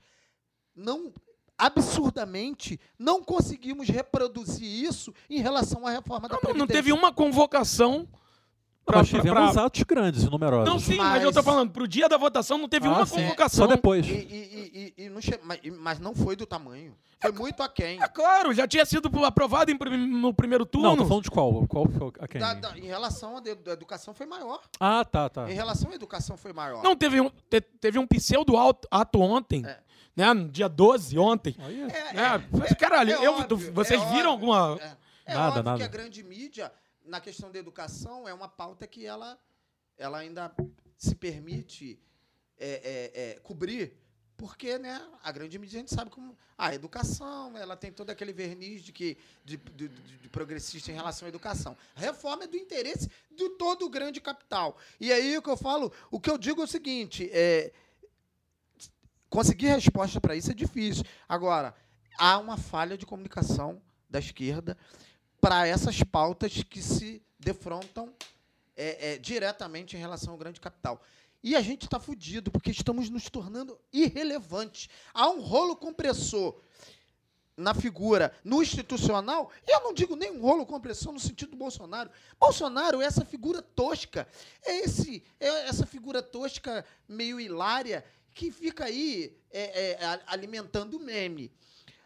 Por trás dele tem um Congresso com, com uma visão clara e um projeto claro de país. Bolsonaro não é o timoneiro desse, desse, de- desse, desse navio Brasil. O timoneiro é o Congresso Sim. e cristalizado na figura do mar. Mas está se tornando um, um- não no, no sentido guardado as devidas proporções, num Ulisses Guimarães que é uma figura de poucos votos, mas que tinha uma influência absurda Sim, o dentro do articulador, bastidor né? político. Ele está se tornando essa figura. Pô, ele, é Mas- ele é sagaz pra caralho, Sim, Maia. mas ma- por escassez de grandes figuras políticas, do que propriamente simplesmente uma qualidade é, inata dele. Mas ele está ocupando esse campo que estava vago e ele está fazendo isso né, é- é- é representando interesses do grande capital. E, meu amigo, o problema é que a terra, quando ficar arrasada, tá indo para terra arrasada. Vai ser foda. O horizonte é esquisito. É, só para retroceder aqui um pouco e tentar fazer um gancho entre coisas ditas por vocês dois. Ainda sobre a Tabata, eu nem vou aqui personalizar ou individualizar a crítica, não, mas eu, cara, eu também eu não acho um assunto tão desimportante assim, não. Muito pelo contrário. Porque o que está acontecendo? Cara, a direita é muita coisa, mas ela não é burra. Principalmente essa direita plutocrata ligada ao grande capital. O que, que eles perceberam? Eles- esses caras sacaram que está rolando agora no Brasil essa onda dessa esquerda de costumes, né? Que é uma galera que se diz de, de esquerda só por ser antirracista, pró-aborto, enfim, pró-feminismo, Anti-homofobia. isso, etc. Que são Que não, a gente não desmerece pelo amor de. Deus, são pautas importantíssimas. Mas, por exemplo, se você for isso tudo e não e não, não, não, não, não, não, não, acreditar na existência da, da luta de classes, não se apegar à questão social, não adianta de nada. Você vai, vai virar, no máximo, um liberal progressista. Então, o que, que esses caras estão fazendo, esses grandes institutos aí de formação ideológica, tipo Renova BR, Acredita? é, Acredita, né, o RAPS, etc. Eles pegam, pincelam uma galera com um perfil parecido, né, pessoas oriundas de, das camadas periféricas do Brasil, etc. Brancas. brancas, história de vida sofrida. Não, mas tem negros também, tem negros também. E vão injetando essas pessoas em grandes partidos progressistas de esquerda. Porque o pessoal está falando, pessoal tá falando da Tabata, mas tem gente desses institutos. Tu pega lá o site do Instituto do Paulo Abriram. Lema, Hum. tem no PC do B, tem no PT e tem no PSOL também. Abriram inscrição, correu. Exatamente. Tá rolando. 18, 18 quadros do PT que foram Sim, o PC do B também. O PC do B, que é um partido que se diz comunista, no tem Renova gente. Então tá rolando, nesse último, penúltimo vídeo do, do Eduardo Moreira, ele falou algo que eu achei muito interessante. É o oprimido sendo utilizado como hospedeiro do opressor. É isso que está ocorrendo. Então, nesse sentido, cara, a direita já está a dois passos à nossa frente. Aí, por exemplo, estava vendo aqui um artigo escrito pelo advogado, qual é o nome dele? Cláudio Henrique Vaz. Ele fez aqui um breve apanhado dos parlamentares do PDT que votaram né, a favor da reforma. O PDT, infelizmente, me dói muito me dizer isso, porque eu sempre falo que eu sou um comunista de coração brisolista. Infelizmente, o PDT virou um partido fisiológico. Né? Já tem tempo isso. Eu até tinha esperança que com o Ciro Gomes, embora o Ciro Gomes não tenha origem do trabalhismo, mas é um cara que, ao meu ver, ainda tem um discurso nacional desenvolvimentista muito avançado, interessante e certeiro em diversos pontos. Eu tinha esperança que com ele isso pudesse se esse quadro pudesse mudar, mas estou vendo que infelizmente não. Mas enfim, não é um partido ideológico mais, foi o tempo. Eu estava vendo aqui a galera que votou a favor, a maioria é tudo oriundo da direita, né? E tem um caso que me chamou muita atenção, Silva Cristina, deputada federal por Rondônia. Ela é jornalista, professora e foi a primeira mulher negra eleita deputada federal por Rondônia. E, no entanto, votou favorável à reforma da Previdência. Jornalista, professora, mulher negra. O que não impediu de votar contra o trabalhador, a trabalhadora. E, principalmente, no fim das contas, votou contra a população pobre, negra, periférica. É isso que acontece, E aí cara. você Foda. vê, você vê como a direita ela não é burra, muito pelo contrário, ela é muito astuta. Você vê que ela percebeu, ela antecipou em certa medida, não sei se antecipou, gestou, né, a, a essa onda é, de, de, de, de extrema direita, né, através dessas figuras. O Instituto Milênio ele foi foi a, a, a, a- incubadora de MBL, de Sim. Vamos pra Rua, de, Sim. desses, desses movimentos que floresceram há uns anos atrás e que acabaram redundando nessa, nesse caldo, nesse chorume extremista de direita e ultraliberal que a gente vive hoje. E agora ela está antecipando e está gestando figuras progressistas. Então, a direita é. O grande capital é muito astuto e muito preciso em relação aos passos que ele dá para estruturar a política, para estruturar a economia e para estruturar a sociedade que ele quer. Então, é, é, é, é, o que você falou é, é bem, é, é- é muito, muito, fica muito claro se a gente minimamente procura observar e ler um pouco, estudar um pouco sobre como são os passos da, da, né, da direita, né, do grande capital em relação ao país. Não é isso. Quer falar alguma coisa, Nilva?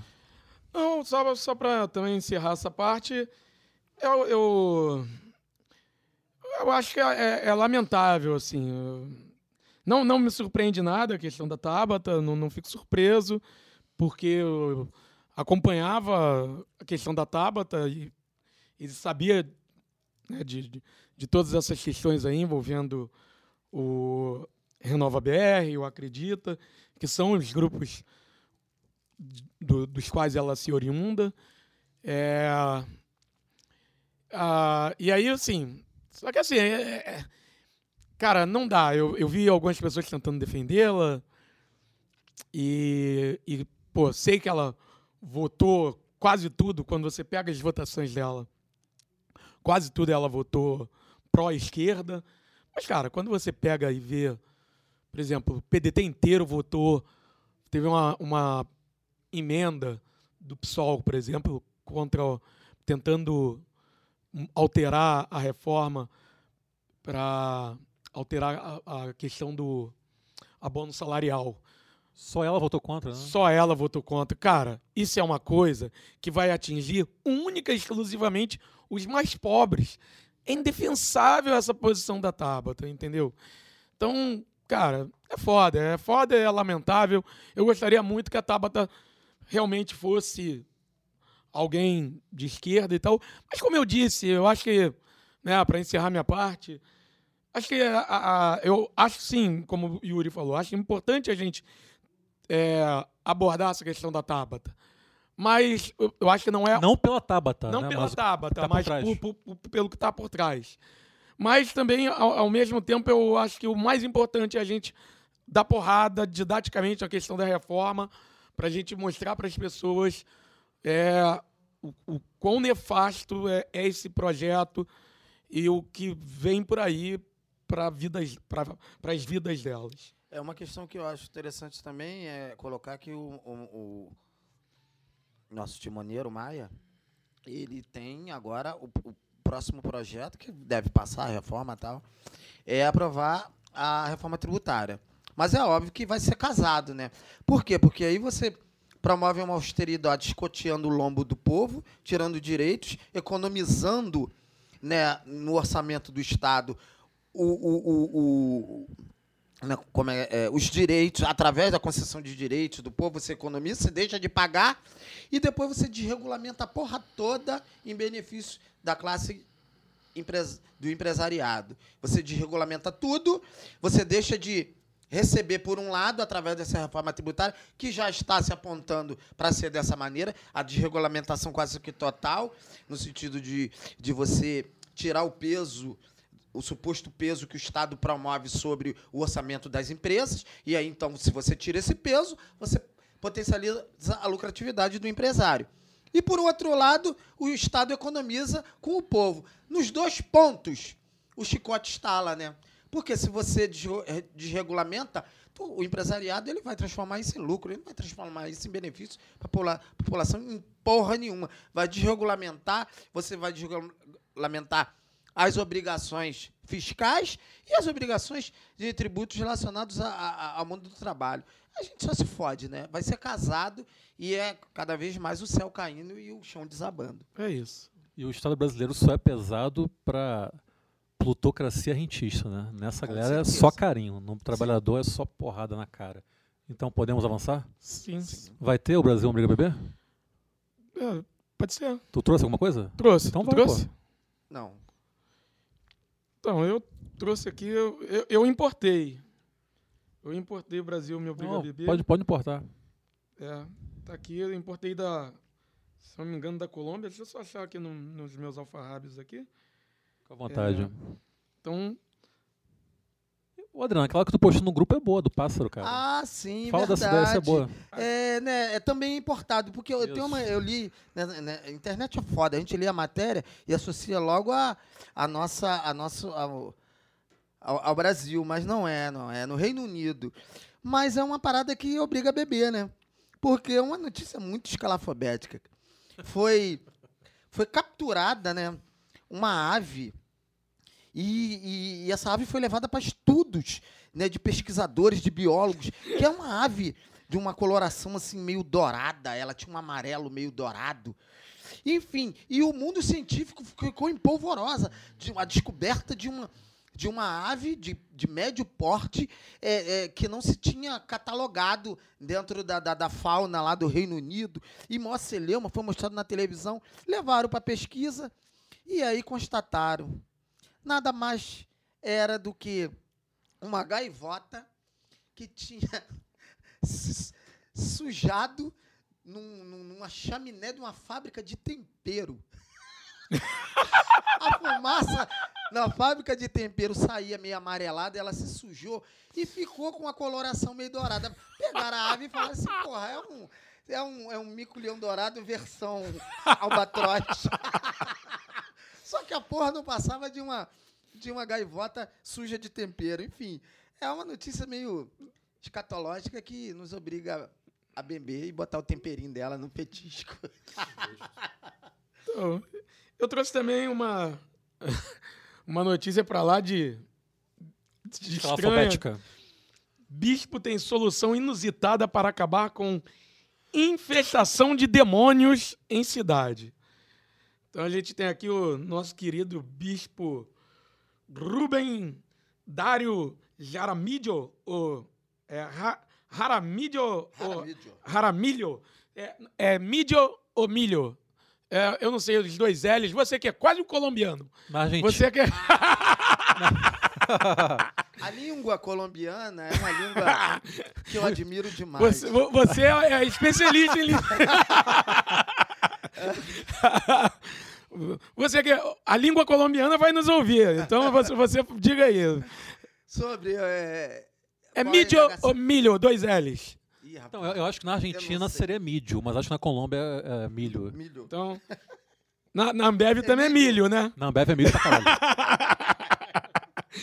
Então, para Rubem Dário Jaramillo Montoya, ah, será que é parente do Juan Pablo Montoya? Tomara que sim. Então, é a cidade de Bo- Buenaventura, que fica às margens do Pacífico, e é, e é cenário de violência, tráfico de drogas é, e pobreza, só pode estar possuída por demônios.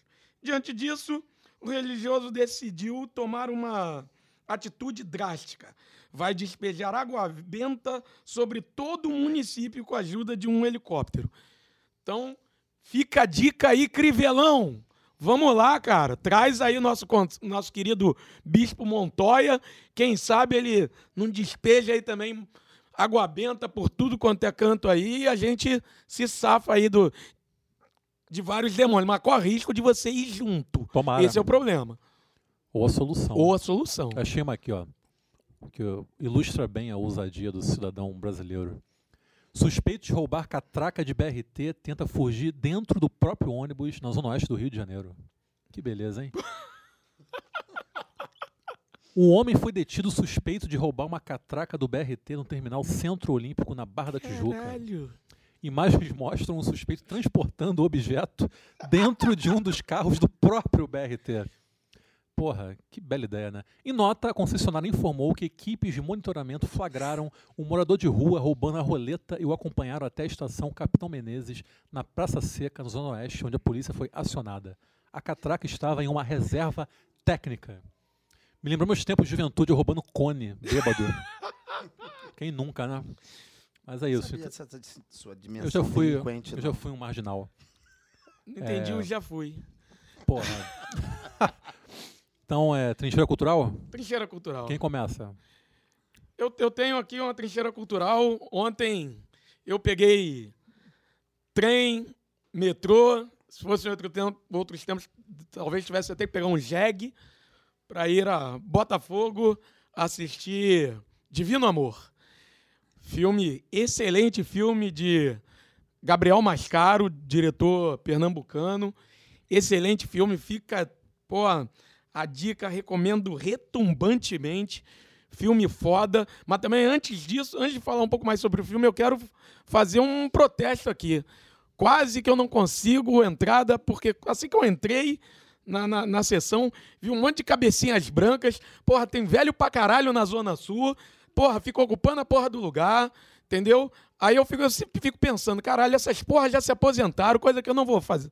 Não vou fazer. Já tenho o privilégio de morar na Zona Sul. Porra, eles são mais privilegiados que eu. Já se aposentaram. Porra, e ainda tem que ficar pegando meu lugar na porra do, do, do cinema? Olha a geri geriatricofobia aí. Aí ó. tá foda, meu irmão. Tá foda. Puta que Ah, pariu. cria porra de um cinema só pra eles, então, meu irmão. Tá foda. Cine terceira Pô, idade. esses velhos da, da, da Zona Sul tão, tá foda. O mais velho burguês safado. Porra, né? velho burguês safado. Enfim, ah, fica aí o protesto. Mas, mas, cara, filme foda, atuação, porra, magnífica da Dira Paz, uma diva Ela é maravilhosa. maravilhosa. Diva Paz. Então, porra, filme fala sobre a questão do fundamentalismo e, e mostra o quanto o fundamentalismo, o fanatismo religioso, beijo, beijo para você, Bispo Macedo, é, mostra o quanto o, o fanatismo pode ser julgador, excludente, né? pode ser é, ameaçador até, pode ser torturante, pode torturar né, sil- silenciosamente, psicologicamente. Então, é, é um filme que com certeza você é, é daquele tipo de filme que você sai da sala de cinema louco para querer debater sobre o filme, falar sobre o filme. É, é um filme que você não consegue sair e ficar em silêncio depois. Você precisa falar sobre ele. É um filme muito foda. Quero muito ver. Tomara que não demore muito pra chegar nas locadoras Torrents Vídeos. Eu vou indicar aqui rapidamente o canal do Jones Manuel no YouTube. Jones, que é professor, militante comunista, grava vídeos bastante didáticos falando sobre marxismo, experiências socialistas, sempre sob um viés histórico, já que ele é professor de história. Inclusive tem um vídeo muito bom, muito bom mesmo, dele discutindo a China contemporânea com o João Carvalho do Revolution. O João que esteve na China recentemente. Pô, sim, muito bom. Muito bom, gravaram uma live falando a respeito. Enfim, então, já que a gente estava falando aqui dessa dificuldade que a esquerda tem de chegar ao povão, de, de passar a sua mensagem, etc., vamos também, poxa, é, prestigiar a galera da esquerda que está dando a cara a tapa nas mídias sociais, seja no podcast, nos podcasts, no, YouTube, no Facebook, no Instagram, no Caralho 4, enfim. Tem gente também tentando fazer algo aí e buscando o seu lugar ao sol. Então é isso, canal do Jones Manuel no YouTube. E o nome do canal realmente Jones Manuel. Então é isso, acabou? É, eu, eu citei o documentário Coisa Mais Linda, que faz uma. uma que documenta a história da Bossa Nova. E então fica aqui minha dica cultural, é um documentário que né, não é do, do, do século passado. é, tem, já tem alguns anos, mas é bem, bem didático, bem ilustrativo em relação a, ao movimento, né, mostra como foi tem uma questão estética bem bacana, né? Que, que, que, escolhe bem com uma fotografia linda do Rio de Janeiro, que foi cantado pela Bossa Nova, mas se aprofunda em toda a parte, na, na, na, na intenção do movimento, do que se entendeu sobre o movimento e de que, do que representou o movimento para uma, uma parte da nossa cultura musical. Então fica dito, coisa mais linda, tem no YouTube. Então é isso, valeu, falou, beijo. É, um beijinho para dois sobrinhos que estão por vir, né? O Caio e o Martim. É, um notadamente vascaíno e o outro ainda vai ter uma guerra patricida entre os pais para saber qual o time desses dois pimpolhos que estão vindo aí. E também um abração para o meu amigo Vinícius Ponte, ouvinte, também super fã do programa, né? A figura, né? Uma referência capilar. É um, é um, é um dos. é um dos, um dos homens com luzes mais Puta bonitos da Zona Oeste. Então fica aqui um abraço O Alessandro Vinícius. Molon da Zona Oeste. É eu, eu vou, já, já que tá na sessão beijos, eu vou mandar um beijo para Paulo Botelho, fez aniversário ontem, dia 12 de, de julho. beijo, Paulo. Então vou mandar um beijo pra minha avó Carmelita, porque ela é foda. Pô, beijo, dona vó. Carmelita, beijo. É isso. Não sou eu quem me navega, quem me navega é o mar. Não sou eu quem me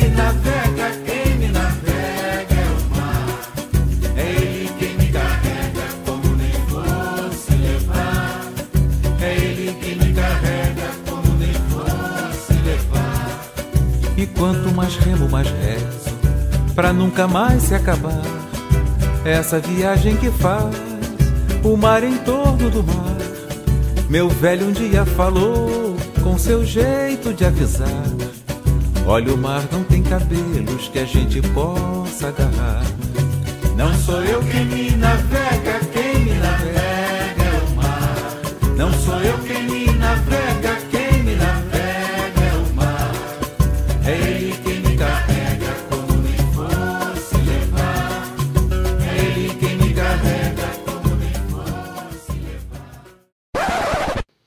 Despreparação para a morte. O poema é Substâncias. A carne que perece pensa guardar a substância do tempo. Na verdade, mal, em mal se conserva e ceva aquele verme e aquele outro, enquanto o tempo mesmo este desconversa. Entre os seres minúsculos e a glória das alturas oscilantes, o tempo esquece. A carne, que com ele almeja confundir-se, mas em vão. E ela, o que é, é o que cai, o que sobra, o que necrosa, o que cheira. Acende um sorriso no rosto dos que dizem, lei da gravidade, felizes com o próprio humor resignado e o amor próprio a extinguir-se. Mas o sorriso é aceso pelo tempo e apaga-se da carne. Que esta em breve não susterá o sorriso, o amor próprio, o humor. Em breve um cheiro virá, forte, emprenhará cada vão, toda prega. E o cheiro, este sim, é da carne.